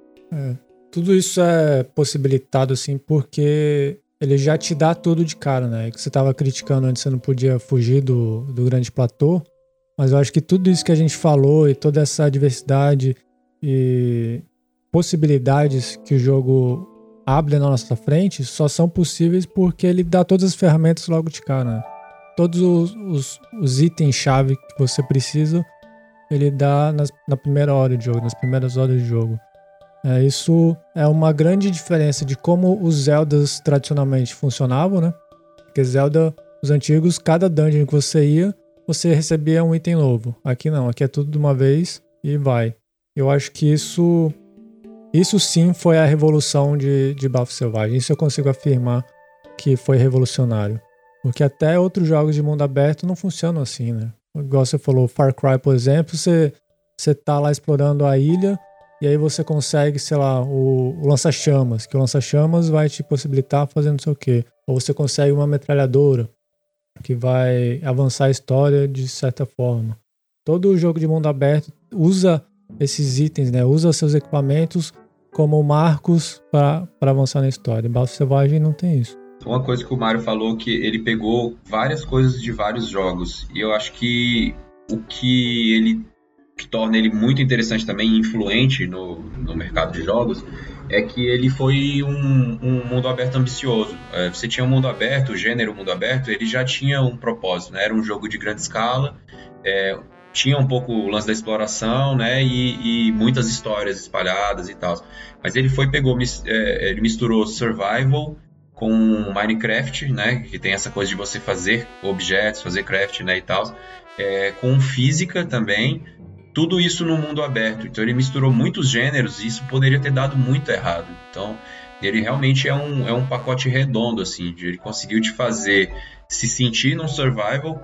A física não virou um gimmick, uma bobagem, ela, tá, ela faz parte total do jogo, a física também. E toda essa, essa regra, como você falou, já te dá todos os poderes no início. É como se o jogo te dissesse: essas são as regras desse mundo brinca agora. Faz o que tu quiser com ela, sacou? Hum. Tanto em relação à física quanto em relação aos seus poderes, que são uma forma de torcer a física dentro do jogo também, né? Todos os poderes dele torcem a física de, algum, de alguma maneira. E aí eu já vejo uma influência é, dele num, num, jogo que é um sucesso hoje, que é o Valheim. Que é um jogo, um survival, que basicamente é, ele também pegou uma base de Minecraft, mas foi além, colocando física, colocando survival é, é bem forte, assim. E, pô, é um jogo que os caras lançaram em pouco tempo explodiu, né? Acho que bebeu muito dessa fonte. Algumas das maiores críticas que eu vejo ao Zelda é sobre as shrines, né? Que por ele adotar esse, esse sistema de te dar tudo já, já de cara, você não pode fazer uma interação ou uma evolução de mecânicas das shrines. Todas as shrines têm que ser possíveis de ser concluídas logo de cara também. Que você pode chegar em qualquer uma a qualquer momento, né? Então, acaba que muitas delas são repetitivas ou ficam triviais depois de um tempo. Principalmente depois que você pega o poder lá do Revale, tem Shrine que você não precisa resolver o puzzle dela em si. É só você usar lá o Revale's Gale e voar até o final que você consegue a orbe. Então, esse é, é um ponto fraco desse, desse sistema aí que tem que ser resolvido, assim, porque talvez não, não fosse necessário 120 Shrines. Talvez pudesse reduzir para deixar cada uma é, mais memorável Bom exemplo disso é que as shrines que eu achei mais legais de se fazer foram aquelas que era só você entrar e aí tinha um baú e a orbe, porque o desafio era justamente você chegar nela, né? Tinha, tem essas dos labirintos, tem aquela. Tem aquela ilha, né? Que é a mais memorável, a assim tira todo o teu equipamento e você tem que se, você se sente no início do jogo de novo. Tipo, só que com um monstro super foda. Você uhum. ter que se virar. E é quando você é já dominou as mecânicas do jogo, né? Você já dominou assim. Você já sabe o que o fogo faz, você já sabe o que o vento faz. E agora você tem que aplicar isso, porque é tudo que você tem. É o fogo, o vento, a bomba. Você não tem mais a, aquela espada da Duality, né? Edge of Duality com, com 50 de força para matar o inimigo em duas porradas. Tem um gravetinho com fogo ali. É. Se vira. É muito massa. E isso, essa sensação que a gente tem, que a gente revigora chegando nessa ilha, também evidencia uma coisa que o Bafo Selvagem fez, que é capturar. Eu vi isso num, em algum, algum lugar. Que o Bafo Selvagem capturou e colocou no jogo o que a gente achava que a gente fazia nos outros Zeldas. Porque quando a gente lembra assim da gente jogando Ocarina do Tempo ou até o Link to the Past, mas mais o, o primeiro Zelda, né, para quem jogou na época, você narrando, você fala não, porque me jogaram lá no, num campo, entrei numa caverna, peguei uma espada com um velho, e aí eu, eu descobri rios, descobri montanhas, é, cheguei em várias masmorras diferentes e tal. Mas aí quando você vai ver no jogo em si, né, de fato o que, que aconteceu, não era bem assim, né? Era uma experiência mais guiada, uma coisa com design assim mais, mais limitado. E aqui não. Aqui realmente você, ele te deu as ferramentas e te jogou e você saiu para explorar. Então acho muito interessante assim que talvez mais jogos pudessem tomar isso como exemplo, né? De pegar o que as pessoas acham que fizeram nos jogos para tentar moldar uma sequência. Sim. Eu lembro do, dos reviews na época que, que o jogo saiu. É, tinha um na IGN. Eu não costumo gostar dos reviews da IGN, que são muito generosos. Mas esse foi legal mesmo, porque ele falava assim: a, a gente começou a conversar no corredor né, da, da, da IGN com os outros repórteres, e cada um tinha uma história diferente para contar, uma experiência diferente para contar no jogo. Tanto porque o mapa é amplo, como porque você, ele tem uma física que você pode brincar e fazer coisas que não estavam previstas. E, e, isso é como se você contasse as suas próprias histórias. Quando você vai contar o que você achou do Zelda, você não vai contar só como a história se desenrola, você vai contar a tua história. Você vai contar que um dia você derrubou uma árvore, botou stasis na, na tora, bateu, bateu, bateu para criar energia cinética, subiu em cima dela e saiu voando na tora, e tu conseguiu chegar numa ilha que estava longe demais para alcançar. Isso, isso, foi uma coisa que eu fiz que eu fiquei, caralho, eu tentei umas três vezes, né? Morri pra caralho. Mas quando eu consegui foi muito legal, velho. Que tipo, eu nunca consegui atravessar aquele corpo de água no nível que eu tava. E aí eu, né, eu fiz um. hackeei o jogo, digamos assim, né? O jogo te convida a hackear ele o tempo todo. E isso vai criando histórias memoráveis. Tanto que eu lembro dessa historinha até hoje. Tem um shrine lá, um do, da eletricidade. E ele te, me deu, sei lá, um, um cubo eu conseguia ligar uma chave, mas eu tinha que ligar o outro ponto também. Aí eu joguei uma espada lá para conectar e funcionou. Então tem muita coisa assim que você dá um jeito, né? Ou, sei lá, tem uma cachoeira, você tem que subir no, no, numas plataformas ali perto da cachoeira. Aí você lembra, ah, eu tenho gelo, então eu vou puxar aqui o gelo e tal. E normalmente você pensaria em fazer uma, um pilar de gelo vertical, né? Nesse caso ele te mostra, ó, também dá, dá na horizontal. Então, tem umas sacadas muito legais, assim. Essas críticas aí aos shrines, eu acho bem nada a ver, velho. Porque eu acho que foi uma decisão dos caras de, ó, se o cara já pegou o Rivalis Gale, o, o jump gigantão, né, com vento, você pode pegar o, o paraglider e tal e voar. É, se o, o herói, né, da, quiser fazer isso, faz. Mas se ele quiser testar as habilidades, o conhecimento dele, ele vai pelo caminho normal ali e tal. Então, cada um cria sua história, igual a gente tá falando agora. É, mas tem, tem, no caso das Shrines, tem esse caso de você trivializar o desafio, mas também tem o caso de você impossibilitar o desafio da Shrine por causa desse sistema que foi implementado. Né? Por exemplo, naquelas Test of, of Strength, Trials of Strength, que ele põe só um guardião pequeno lá dentro e você tem que derrotar, né? A missão da Shrine é você derrotar. Você pode não conseguir, porque você pode chegar lá com equipamento para quebrar, você acaba sem espada, sem escudo, sem nada. Como é que você vai fazer? Então é uma coisa que, que deriva também desse, dessas escolhas de design deles, né? E que só também evidencia mais os problemas de você ter sistema de shrines uh, disponíveis a qualquer momento. O ideal, e que eles conseguem fazer em alguns casos, é que a shrine seja autocontida ali mesma. Você tem aquelas coisas que são infinitas, né, que são as runas e tal, mas às vezes você precisa de flecha. Então por que não deixar a flecha suficiente dentro da shrine? Por que não deixar... Tem várias shrines que mexem com fogo, né? Às vezes você precisa de tocha, e não tem tocha lá dentro, então como é que você vai fazer? Você for lá com sem tocha, você não consegue fazer. Isso é muito bruxante, né? Você teve todo, todo o trabalho de explorar e alcançar aquela Shine que estava num ponto difícil de, de chegar, para entrar nela e descobrir que você é, é impossibilitado, é impossível você terminar ela. E aí você tem que fazer o jogador sair da Shrine, é, sair procurando uma tocha, isso é, é muito paio. Você quebra completamente o ritmo. Eu, eu acho que talvez isso seja para o jogo não te direcionar, porque se ele te dá flecha lá dentro, você já sabe, eu vou resolver com flecha. Só que você pode descobrir uma outra forma de fazer, né? Eu sei que tem alguns que não dá de jeito nenhum, se não tiver flecha tem que sair. Uhum. Mas, eu, mas eu imagino que eles devem ter feito uma regra geral de assim, cara, não é para entregar o jeito certo, tem outros jeitos de fazer também e tal.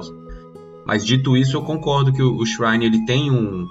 Eu acho que ele é uma escolha, assim é, a, o, a, franquia Zelda é conhecida por dungeons complexas e interessantes e essa e essa é, o Breath of the Wild abriu mão disso. As são bem menores mesmo as Divine Beasts são bem menores se comparadas às dungeons anteriores mas eu acho que isso vai um pouco também de saudosismo das pessoas, porque eu adorava as dungeons, mas eu lembro claramente da sensação de jogar Zelda antes do, do Breath of the Wild, que era assim, eu ia começar uma dungeon, eu falava, tô com tempo, é. Ah, então não vou começar agora, não vou jogar. Uhum. Porque tu ia demorar uma hora e pouco. E se tu parasse no meio a dungeon, é muito frustrante voltar depois e, e ter que lembrar tudo que aconteceu. As dungeons eram muito complexas e tal. O jogador moderno, ele não é só o, o adolescente que tem tempo livre. tempo livre e pouco tempo de concentração, né? Porque você tem o celular do lado, o YouTube, o caralho. E, o, e tem um adulto que joga e não tem tempo. Então eu acho que é, perdeu algo em relação à tradição do jogo, que era legal, mas eu acho que foi uma escolha e é uma escolha positiva e, e que também é, é, é deixa o jogo coeso. Porque o volume de shrines também, ter 120, é, é uma forma de salpicar surpresas no mapa, né? Que é um mapa grande. Então, eu, eu diria que assim, é, é não é livre de críticas, mas eu acho que a crítica que, que eu faria às Shrines é que eu queria que elas fossem melhores. Não é que o jogo não é bom, o jogo é bom pra caralho, a, a ideia das Shrines é muito do caralho, e eu só queria que ela fosse melhor. Algumas delas fossem mais legais. Acho que as Shrines têm uma pegada meio de Super Mario Odyssey. E o Super Mario ele é cheio desses pontinhos assim de, de recompensa, né? Ó, oh, você completou tua parada, toma isso aqui, toma aquilo ali e tal. E, e o, a Shrine é um exemplo disso no Zelda, né? E ah, massa, encontrei um Shrine e consegui resolver ali em três minutinhos. Foi tranquilo, saí com um orb e tal. É, é igual o falou, eles desistiram do, da dungeon gigante, tirando para mim o, o elefante que vai rodando tudo lá. Aquele ali eu demorei mais. Mas o, de resto, sim, é tudo muito simples mesmo. E acho que realmente para te dar essa sensação de prazer mais recorrentemente ao longo do, da sua jogada. São pílulas. E aquela parada de das shrines terem os guardiões lá dentro tal, para tu derrotar. Eu, eu, passei por isso no começo. Eu tava explorando o mapa, fui lá pra Cacarico, não sei o que lá. É, não, sei, não lembro se eu tinha conhecido Rateno já, lá na direita.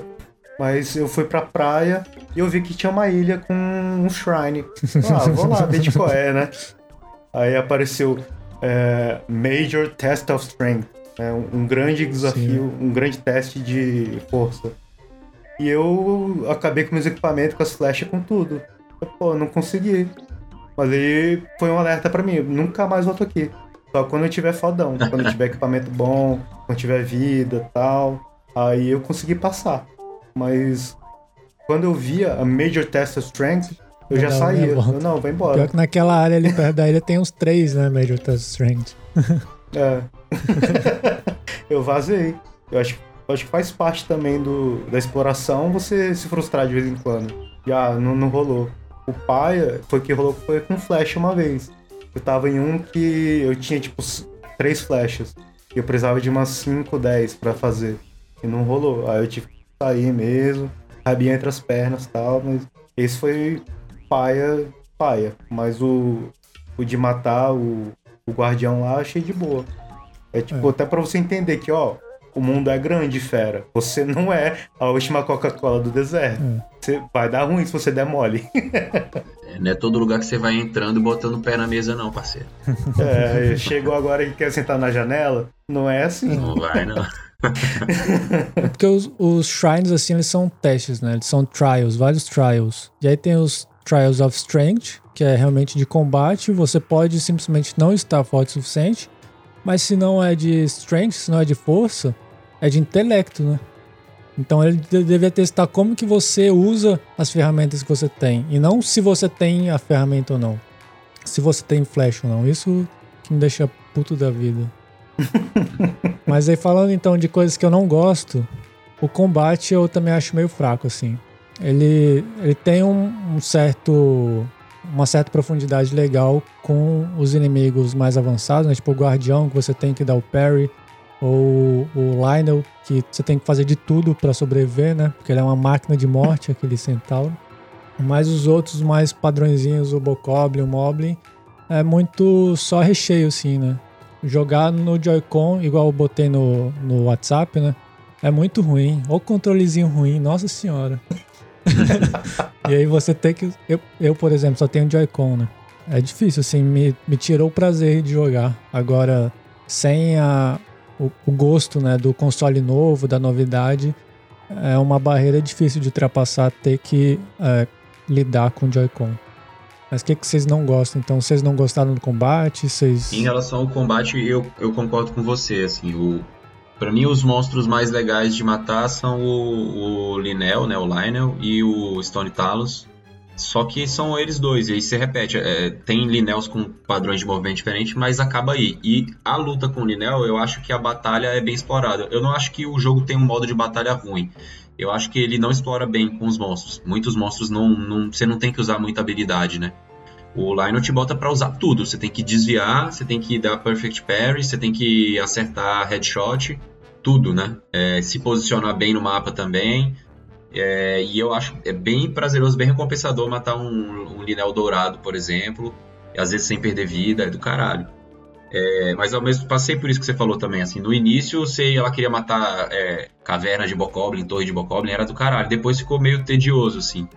Por outro lado, eu acho que a intenção do Bokoblin e tal, ele, ele, era mais pra galera brincar também, né? Eu vejo muito vídeo no YouTube que a galera faz coisas legais pra caralho contra os Bokoblins. Por exemplo, é, bota um monte de Korok Leaf no chão, quando eles estão dormindo, acorda eles, eles vão pegar as Korok Leaf. Aí eles usam e ficam só empurrando um ao outro com o vento. Porra, é uma comédia. Ou então aquelas lances de você estar tá numa tempestade, você solta uma arma de ferro no chão para ele pegar e tomar um raio. É divertido. Então eu acho que, no fim das contas, esses monstros fracões, eles são talvez fracos de propósito para você ficar. Como ele não te ameaça muito, você vai brincar com ele, tá ligado? Mas eu sinto falta também de ter mais Lionels, mais monstros nesse nível, porque é, quando tem, a batalha é recompensadora, é divertida, e você tem que ter habilidade, mas usa muito pouco. Usa muito pouco. Ele chupa todos os meus recursos, velho. Quando eu vou lutar com ele, eu tenho que me curar completamente umas cinco vezes, pelo menos, assim. Gasto uns três escudos. é osso matar ele, meu Deus. Nos meus tempos áureos, eu matava ele com a armadura de bárbaro, né? Que aumenta o teu dano mas tem defesa baixa. E aí eu era tipo assim, jogava cabuloso, às vezes sem perder vida nenhuma, matava ele. Só que aí é encaixando todos os parries, os não sei o que, as esquivas e tal. É, é bem massa quando você consegue, assim. É um monte difícil. Tem os truques também, né? Acho que quando você monta nele para atacar, não gasta durabilidade, não tem uma parada assim? Eu acho que gasta também, cara, mas não tenho certeza. Mas tem umas coisas mesmo que, por exemplo, quando você tá de frente com ele, você vai usar uma arma de uma mão para você ter escudo e poder dar perfect parry. Mas na hora que você monta em cima dele, você vai trocar imediatamente pra espada de duas mãos, porque a quantidade de hit que você dá independe da arma que você tá usando quando você tá montado nele. Então, porra, uhum. bota tua arma de duas mãos de 60 de dano. É pá, pá, pá, pá, e vai. Mas tem uns truques mesmo. Você tem que aprender é, a lutar contra ele, bem específico. Mas o, o Talos lá de pedra, eu, eu bem de boa, assim. O de fogo lá é mais chato, porque dói, tem que esfriar ele. O de gelo te congela, é muito chato ser congelado no game. E fica não sei quantos segundos lá vulnerável. É. Mas o de pedra é bem de boa. Só o, Lionel Rich aí que é punk pra caralho, velho. É, ele não, é, não chega a ser difícil, mas eu acho ele legal e ele tem um lance de montar nas costas dele pra bater na pedra e tal. E outra, ele, a recompensa é muito boa do Stone Star também, né? Porque ele dá, é. porra, dá ouro pra caramba, joia. Porra, Diamante. Uhum. É. O, é meio Shadow of the Colossus, assim, né? Uhum. Subir no monstro e matar ele. é, exatamente. Eu acho massa. Que é a pegada da, dos, dos guardiões dos Beast, né? Divine Beast. É ah, muito sim. Shadow of the Colossus. E, e tem os guardiões também, a gente tava esquecendo, que também é um monstro difícil e o dele é Perfect Parry o tempo todo. A não ser que você vá de cavalo, que muda a lógica. Se tu vai de cavalo, você consegue quebrar as patas dele e ele para de se mexer. Então, eu acho ele legal também. O... Porque ele é um monstro muito ameaçador no início, ele é te mata com um golpe. E mais pra frente, você já tem capacidade de vencer ele. Então, é, porra, é prazeroso pra caralho você vencer. E com a moto é muito doido também, que você fica dando uns drift assim, explodindo tudo, você sente o Black Kamen Rider, tipo, é muito doido. Contra os guardiões, eu uso o arco no olho, quando ele vai atirar em mim, e eu vou na espadada mesmo. Aí quando quer fugir, eu vou lá e quebro as, as pernas dele. é, o difícil é se tu não conseguir alcançar ele, mas se der, é, é isso. aí deu é ruim. Aí deu ruim. Normalmente ele vem me caçar, então tá suave. É. Eu vou só no parry mesmo, porque não gasta recurso, né? É, se, a, se ah. você for bom, né? Senão você perde escudo a cada golpe. Tem isso também. É triste. Triste perder um escudo bom, velho. É. Mas Esse escudo de 70. É. É, se fala, falaram de escudo, a exploração também é recompensada com alguns fanservices, né? Um deles é o escudo de Hylia lá, o escudo clássico do Ocarina do Tempo, mas que esse sistema de durabilidade também me fez não usar o escudo nunca. Eu só guardei ele lá na casa E ficou lá. Eu usava qualquer outro, usava até tampa de, de panela, mas não usava aquele escudo. Ele quebra? Quebra. Ele quebra, mas você pode comprar de novo se quebrar. É. Só que é, é palha, eu acho que ele poderia ser como a, a Master Sword de alguma forma também, que a Master Sword você, ela perde energia, né? Aí você passa um cooldown até você ter ela de volta. Uhum. Não sei como é que eles fariam isso, mas eu gostaria também de você poder resgatar o escudo. É tipo as habilidades do, das Divine Beast, né? Com cooldown. É. Cooldown. É porque talvez fosse difícil de fazer um que desse pra engolir, né? Porque o da espada você engole. tipo, beleza, ela é a espada perfeita, ela não quebra. Mas ela gasta energia, ela tá sem energia agora. Beleza, tipo, o escudo ia ficar meio esquisito, né? Tipo, como assim? É, até porque a espada é a espada abençoada pela deusa, né? Então tem, sei lá, o, poder das preces que ela tem que recarregar. Tem uma, uma justificativa na lore. O escudo não, o escudo é o escudo de, do, do reino lá de Hiruli, né? Não é um escudo abençoado. E quem jogou o Skyward Sword sabe que a Master Sword ela tem um espírito nela, ela é uma entidade mesmo. Ela é uma pessoinha, né? Que tá adormecida nela desde lá do primeiro jogo, ela ficou adormecida para sempre. É, mas ela tá lá, ela existe. A espada tem uma alma, né? Então ela é realmente uhum. diferente do escudo. E a Zelda até conversa com a espada, né? Quando vai botar ela no, no chão. É, verdade. Muito massa. E o que, que, vocês acharam dos dragões, hein? Eu achei eles é, bonitos e interessantes, mas desapontadores no final das contas. Porque eles só servem para dar item, né? Eles não têm nenhuma outra grande. Eles não são utilizados na história, por exemplo, mais aprofundadamente, nem nada. Eles só é um lugar, um, um baú que você tem que atirar para soltar escama. Eu, eu gosto. Eu gosto para mim ele, ele, é uma entidade mística intocável para você mesmo, né? Ele é um deus, digamos assim, da natureza. Então a ideia é que você não pode matar mesmo. O máximo que você pode fazer é arrancar uma escama dele e é isso. E, e eu acho que ele passa essa vibe mesmo de divindade, né? A trilha sonora, a, a, música quando eles passam, o jeito como eles alteram também o, o clima, né? Assim, começa a ventar, começa a ter um updraft. Então você sente que ele é poderoso e também, assim, ele contribui também para a mística pra, do, do jogo, porque isso é um ponto forte desse jogo que eu acho do caralho. Ele, ele, te. Você consegue ver coisas à distância que te chamam a atenção, e o dragão é uma delas. Você tá na casa do caralho, você vê um fiozinho ali voando e tá fisicamente distante mesmo. Assim, é um ponto para esse jogo dele conseguir rodar um evento que tá acontecendo mesmo, fisicamente, lá na casa do caralho. É, então eu gosto deles porque para mim eles cumprem essa função, assim como aquela montanha que brilha de verde à noite, é, eles cumprem a função de tornar o mundo mais mágico. A interação é simples mesmo, mas eu gosto deles, eu acho. Eu achei um toque legal. Primeira vez que eu vi um dragão no jogo, eu falei, caralho, que porra é essa? Bicho voando, cheio do cara. O primeiro dragão que eu vi foi o de gelo, que você tinha que livrar lá dos olhos do Garon e tal. Eu fiquei esperando também alguma coisa a mais, assim, de ah, vai ter alguma missão com eles. Eu libertei o bicho, mas e, e aí, né? O que, que acontece agora? Mas ao mesmo tempo também entendo esse lado, eu curto esse lado de é, eles alterarem o clima, né? De o dragão que solta um monte de raios fica lá onde cai mais raio no mapa, lá na floresta. Uhum. O de gelo fica no topo da montanha, o de fogo fica perto do vulcão. E isso eu achei legal, mas eu senti falta de alguma coisa a mais, assim, tal. Não sei o que exatamente. Talvez uma quest pra pegar algum item raro que a gente tem que fazer, é, acompanhando o updraft que o dragão gera, uma parada assim, saca? Que tivesse alguma habilidade envolvida. Mas não, não necessariamente do dragão fazendo algo, mas dele abrindo caminho pra gente ir pra algum lugar muito louco, saca? Dava pra fazer alguma parada explorar mais, né? Um... Uhum. Inclusão é, é um bicho muito doido, fica soltando é choque pra caralho. Você tem o updraft ali, o vento, né, pra cima, rolando, tem as escamas, mas, sei lá, uma missão de entrar dentro da boca dele e tirar uma pedra que tá fazendo mal, sei lá. O diabo diabo uma... de novo. Inventa é. alguma parada aí. Você falou isso agora, eu meio que concordo também, os que eles dão essa sensação de de um mundo ser muito maior e mais poderoso do que você pode conceber, né? E aí eu lembrei também de uma coisa que, que eu achei interessante, porque no. Acho que em todos os jogos Zelda tem muito essa dicotomia, né? Tipo, da deusa Hylia como o bem e do Ganon ou do Melis lá, né?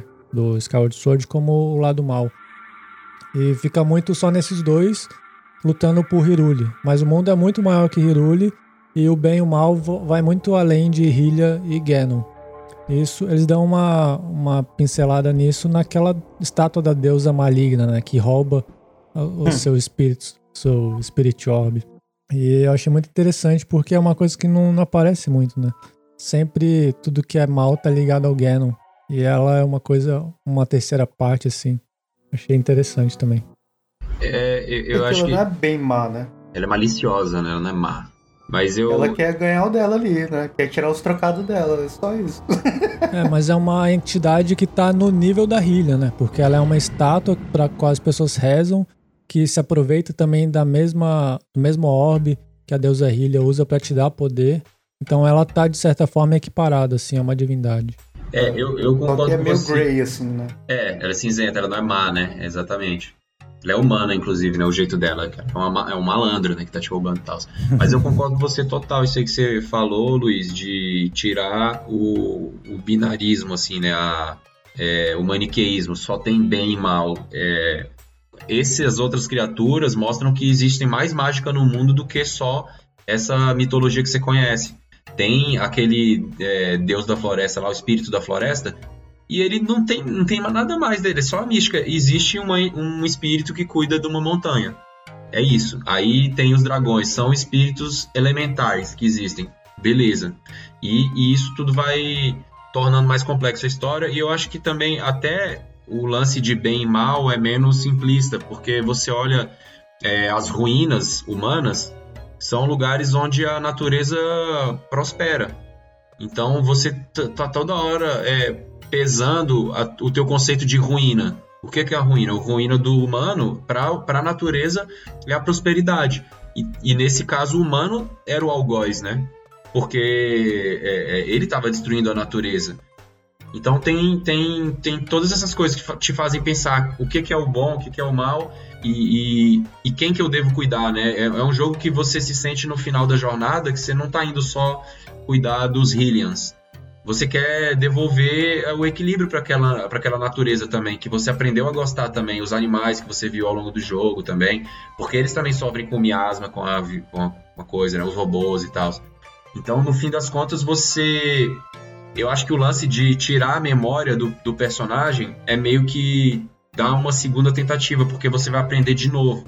Você vai aprender de novo é, com a natureza que vai ser um mestre para você, que ela vai te desafiar, ela vai, você vai ter que sobreviver aos elementos, à fome, aos animais e tal.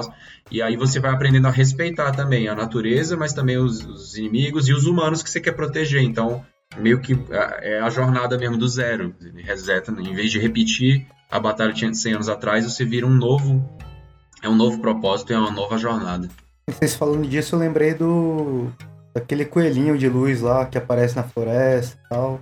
Uhum. Falar, ah, você bate nele, ele dá roop, não sei o que lá. Eu decidi não bater nele, porque não tô afim. Deixa o bicho aí e tal. Eu sou um cara Taquei a flecha mesmo, porque é muito e difícil conseguir roop. Mas eu não matava raposa, por exemplo. Eu achava palha, mas você mata ela, faz. Pô, mal triste, velho. Não vou matar raposa. Só pode, bichinho né? pra comer, pô. É, bichinha, bonitinha e tal. Parei de matar raposa. Eu fiquei triste quando a gente vai construir lá a Terrytown. Você tem que acabar com a floresta, né? Porque ele pede 400 madeiras pra você. Aí eu fiquei mal. Eu acho que é, isso do, do Terrytown eu acho que é de propósito, velho. Pra te fazer pensar na, na coisa ambiental também. Você, caralho, eu vou ter que destruir e, e, ao mesmo tempo, olha como ele não é binário, ele não, ele não é maniqueísta. Você faz um mal para a natureza objetivamente, porque você destruiu 400 árvores. Mas a história da Terra e tal é uma história bonita do, dos humanos voltando a reocupar é, e repovoar o lugar e com uma fundação bonita que surge de um casamento. A fundação da cidade é a história do casamento da galera, sacou? Então é uma, é uma história bonita e ao mesmo tempo ele te dá a possibilidade de não derrubar árvores. Toda toda é, estábulo tem um monte de madeira cortada que você pode pegar. Então você pode ter esse raciocínio também de, porra, parar de derrubar a árvore, tá mal foda. No final é, é árvore derrub... do mesmo jeito, né? Mas você Mas, não derrubou, né? Você, é, você não tá, tá reutilizando. Mais. É. é, você tá utilizando você, o que você já, terceirizou, terceirizou o mal. é, porque eles já estavam cortados. Você vai cortar mais, aí fudeu, velho. Mas... E fica né, cortado, é feio. É feio, é. Terrytown também tem uma coisa interessante que é o a música, né? Igual no Nier, a trilha sonora é feita em camadas. A de Terrytown também. No começo é só a música base, né? E aí se você chama o Goron, aí chega lá a per percussão dos Gorons. Você chama a Gerudo, entra lá, acho que instrumento de sopro, sei lá, alguma coisa assim. Então cada pessoa que você chama pra cidade vai incrementando e vai dando a cara da, da cidade, né? Isso também é legal que é a comunidade formada por todos, né? Cada um, você tem lá o, a, o reino do Zora, que só tem Zora. Você vai pra cidade de Gerudo, só tem Gerudo. Tartown é a única que tem todo mundo, cada um convivendo junto mesmo. Né? Todos convivendo juntos. Seria a Terrytown o início da Torre de Babel? Acho que Caramba. não, porque. Pô, Mário, que pessimista. Foi, não, foi eu diria que não, porque, porque eles fazem uma coisa harmônica, né? O contrário disso, na verdade. É, é uma torre de. Qual seria a torre boa? É uma torre boa. Babel ao contrário, é o quê? É Lebab, né, velho? É a torre de Lebab. Lebab. Mas é que no início é um mar de rosas, né? Beleza, tá ali na primavera da, do, das relações tal, geral se conhecendo. E depois, quando começar a ter picuinha, né? Eu acho legal que ele fala isso. Se você conversar com os, os, o casal depois, ela reclama de uma coisa dele, ele reclama da coisa dela, mas ele fala que eles estão. que é isso, mas é isso, casamento é isso mesmo. Eu acho que o jogo tem essa preocupação de amadurecer um pouco mais as narrativas e não ficar só bem, mal, deu tudo certo. Ela fala, não, porra, o cara às vezes faz tal coisa, mas tudo bem. Acho legal.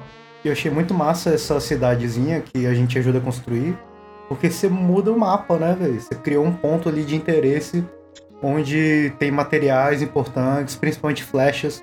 Você compra em pacotes de 10 lá tal. Tem uma side quest lá, no mínimo uma ou duas lá também, que você pode fazer depois. E é uma vila que, pô, você participou, né, velho? Então você tem um, um apreço diferente, assim, não é igual Cacarico, que já tem uma história vasta por trás. Você lembra lá do Ocarina of Time. Não, é uma cidade nova que você criou dentro do jogo ali e tal. Você cortou madeira para ajudar o cara, você chamou todo mundo com o final do nome Sun pra ajudar a construir a cidade. Pô, da, da, traz uma proximidade, assim, né, com, com o nosso Link. É bem legal. Eu acho bonito também que ele te mostra que para você vencer o desafio, você não precisa só agredir também, você pode construir também, reconstruir, né? É, é, é meio que voltar a é, Hyrule, a sua glória antiga, não é só matar o Ganon, é também construir em harmonia novas, novas situações, né? Eu acho isso um toque bonito assim, no jogo também. É, é isso que a Zelda fala no final, né? Se você conseguir todas as memórias e liberar as quatro Divine Beasts, ela mostra lá a cutscene de, dela num campo assim daquela flor Silent Princess. Ela fala que agora o trabalho é reconstruir Hyrule, né?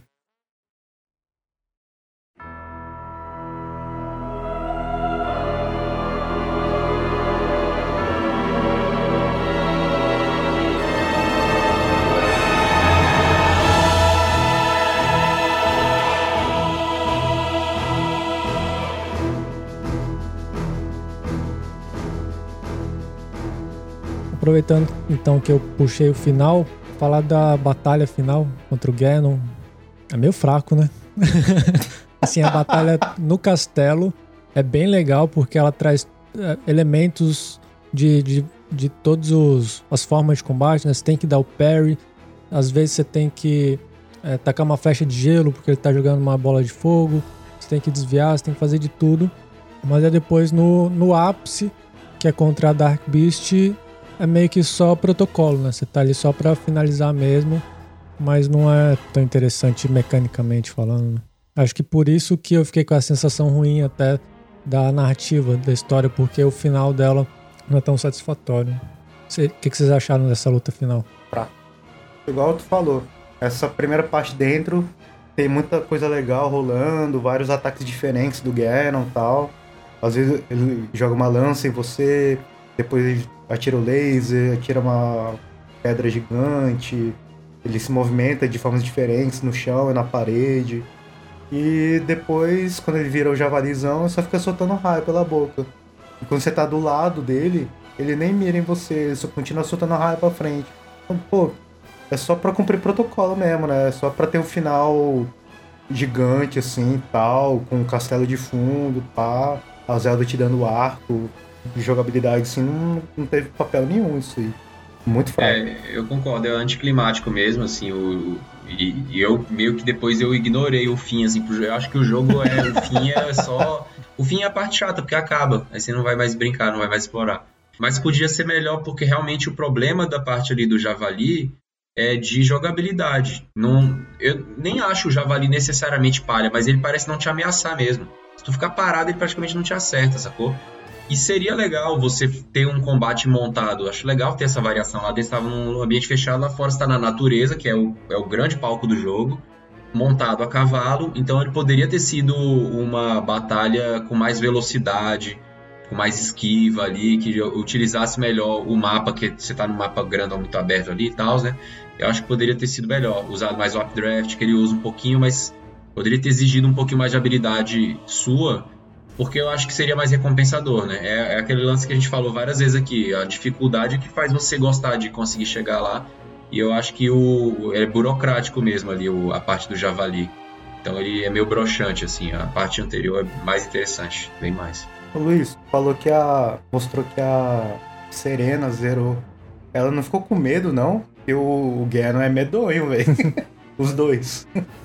Era até legal ver a carinha dela, que ela ficava assim, com o olho arregalado na frente da TV, sabe? Super tensa. Cada ataque era, era um, quase um ataque do coração que ela tinha. E foi bem legal acompanhar essa jornada, porque ela realmente jogou do começo ao fim sozinha, sabe? Então você vê que esse jogo, apesar de tudo que a gente falou, de ter esses problemas, de apresentar muitas barreiras pra gente extrair o nosso prazer, né? O nosso entretenimento, é acessível. Porque a Serena, que o Mário falou, é minha filha. Ela tem 7 anos e ela zerou. eu não sei mais o que falar. Ela conseguiu zerar, conseguiu derrotar o Ganon. Ela dava parry. Eu lembro da primeira vez que ensinei ela a dar parry no Guardião, né? A cara dela, assim, de, de deleite, sabe? É uma coisa impagável, assim. A gente falou bem mal do, dessa outra com o Dark Beast, né? Contra o Javali mas para ela também foi um momento de catarse, assim, né? Porque ela foi tomada é, não apenas pela jogabilidade, mas pelo cenário mesmo. Né? É impressionante, assim, você tá lutando contra um javali musculoso, gigante, é, você javali receber... pegando fogo. É, pegando fogo. E você receber aquele arco super poderoso, né? Você, você tem que equipar ele. Ele não é equipado automaticamente. Você vai lá no menu e você vê que o poder dele é 100. Então isso também tem um impacto, né? Ele, apesar de de ser talvez um dos momentos mais fracos do jogo, tem esses, esses detalhes que tornam a experiência épica, né? De alguma certa forma. E ver minha filha conseguir fazer isso ao vivo ali foi especial, assim, foi um momento que eu nunca vou esquecer. Legal. Eu lembrei do, da minha experiência com o, o dragão de gelo, que tinha que atirar nos olhos do Ganon lá e tal. E que na minha cabeça eu tava esperando uma batalha tipo a, primeiro estágio do Calamity Ganon lá, dentro do castelo. Para mim era aquilo que ia acontecer quando eu acordasse o dragão. Mas aí eu vi que ele foi começou a voar, tal, começou a rolar o vento de baixo para cima, eu, ué, eu vou abrir aqui meu paraglider, né? Aí eu vi que tava tudo em cima da, das costas dele, que eu podia ficar seguindo ele, atirando flecha. Eu achei massa, porque não é uma dificuldade de o inimigo querer me matar mas é de eu conseguir acompanhar ele sem levar choque e acertar as flechas, né? Um outro tipo de dificuldade de, de gameplay. achei bem interessante, porque muitos inimigos são assim, né, nesse jogo. Não é de, ah, ele é difícil. Não, é de você entender como você deve usar a sua habilidade, né, suas flechas e tal. Achei bem bacana isso. Não é um, um bullet hell que rola no Nier, por exemplo. Uhum. É só, ah, vou ali e tal, dá umas flechas, pá, volta pra casa, fechou, missão cumprida. Não é tipo, ter que matar o dragão. Não, não existe matar o dragão. é, você não, nem que você queira, você não vai conseguir. É. E o de fogo eu nem cheguei perto ainda, porque eu só, só conheci ele hoje. Só vi ele andando pelo mapa hoje. Tem muita coisa para explorar ainda. Hoje também encontrei o, o viadão lá em cima da montanha. Eu não entendi o que, que dá para fazer com ele, mas encontrei. Tentei atirar a flecha de bomba, mas ele sumiu.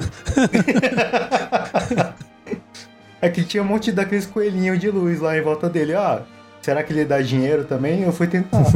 É, mas ele só sumiu e apagou a luz tudo. É. Ele é só pra apreciar mesmo. Tem uma coisa que dá pra fazer com ele, mas eu não vou dizer não. É spoiler. É. Mas é efêmero também. Né? É efêmero também, é.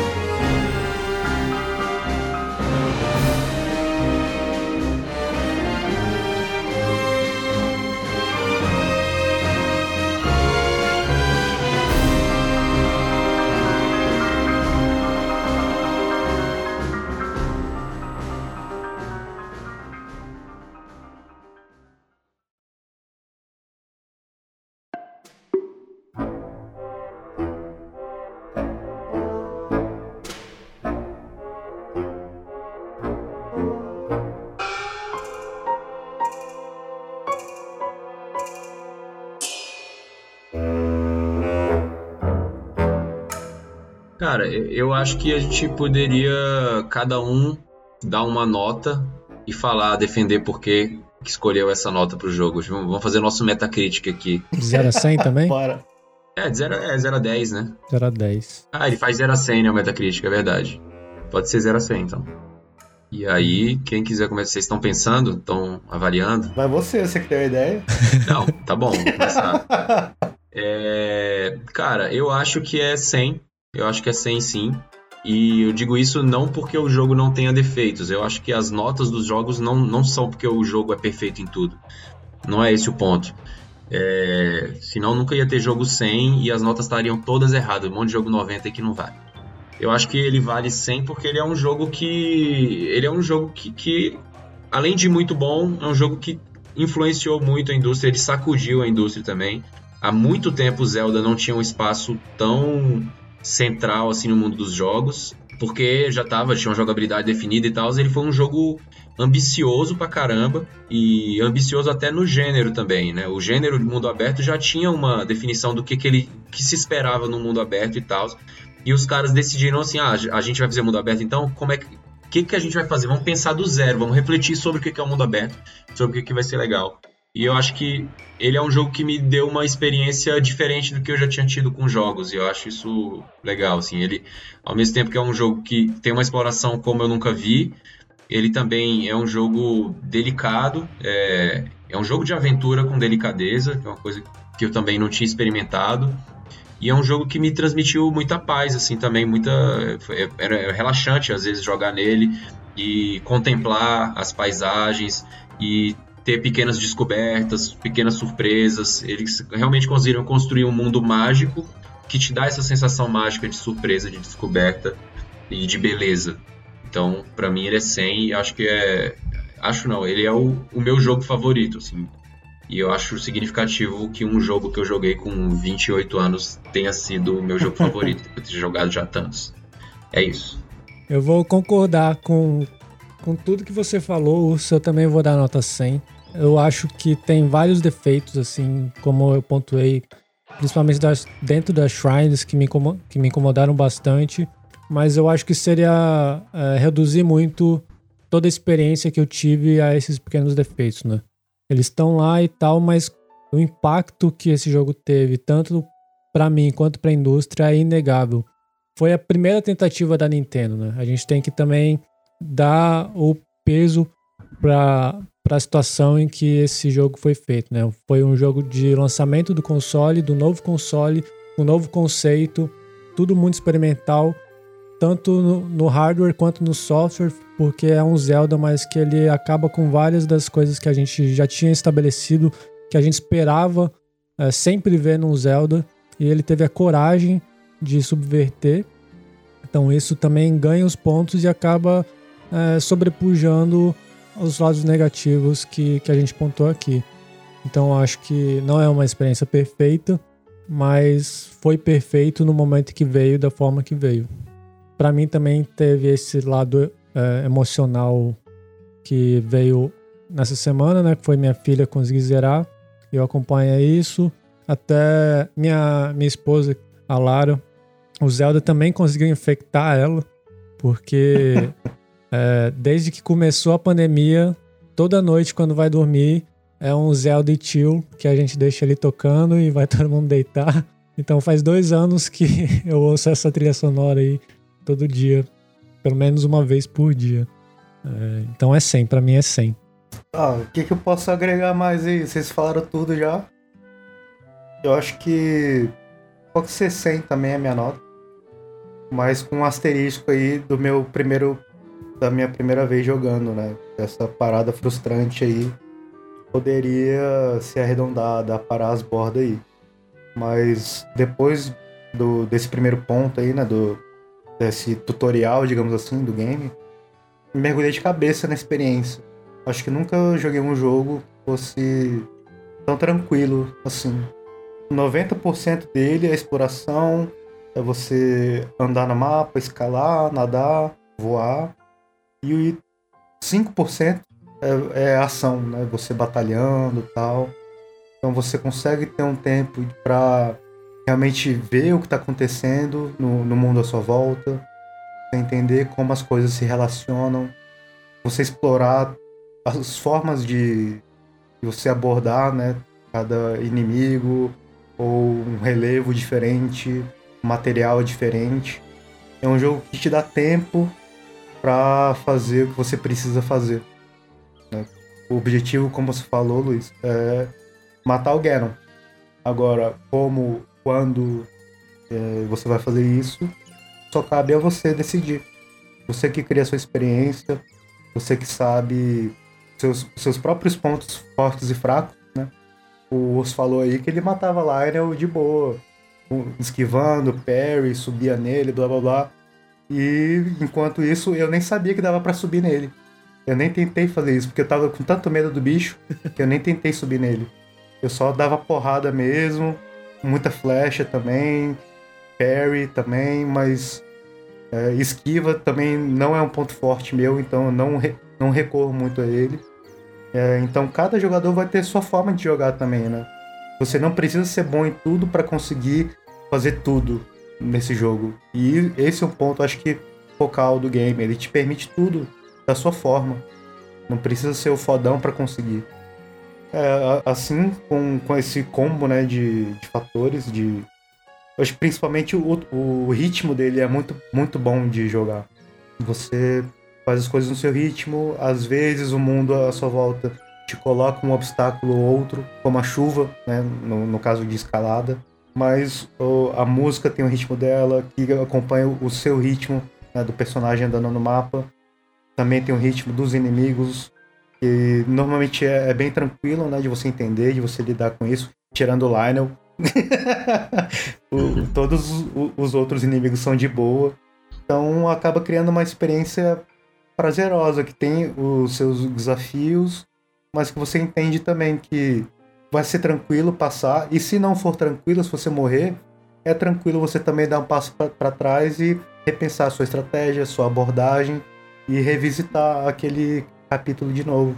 É uma experiência muito bonita e até cheguei a me emocionar, mas não foi igual ao Nier. Nier é muito mais dramático, muito mais pesado, né? Com Zelda achei muito bonita aquela cutscene do, do Goron, do Goron das antigas Espírito, dando tchauzinho pro neto dele. Porra, muito bonita aquela cena. É, um, é uma história que o plot não é profundo, mas que você criando né, a sua forma de jogar, de explorar, você cria sua própria história ali que vai ficar guardada contigo por muitos e muitos anos. Tem. Bem, é isso. 300, então fechamos 300. com 100, 300 de 300. Legal. E com isso, acho que a gente conclui mais um episódio do podcast dos games. Se você não jogou ainda o Zelda Breath of the Wild, acho que você tem a resposta aqui, jogue. É, você vai ter uma experiência sua, única mesmo. É isso, é tudo isso que a gente falou. Então aqui termina o quinto episódio do podcast dos Game. A gente grava quinzenalmente aqui pela Twitch, por volta das 8 horas.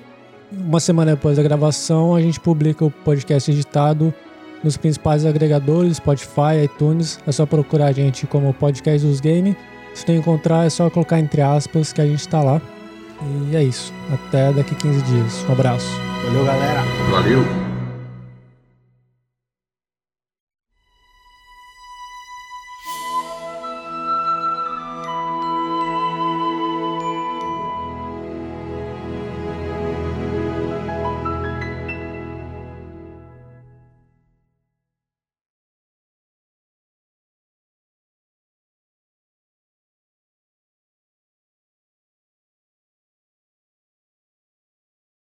Pronto. Agora a gente pode conversar.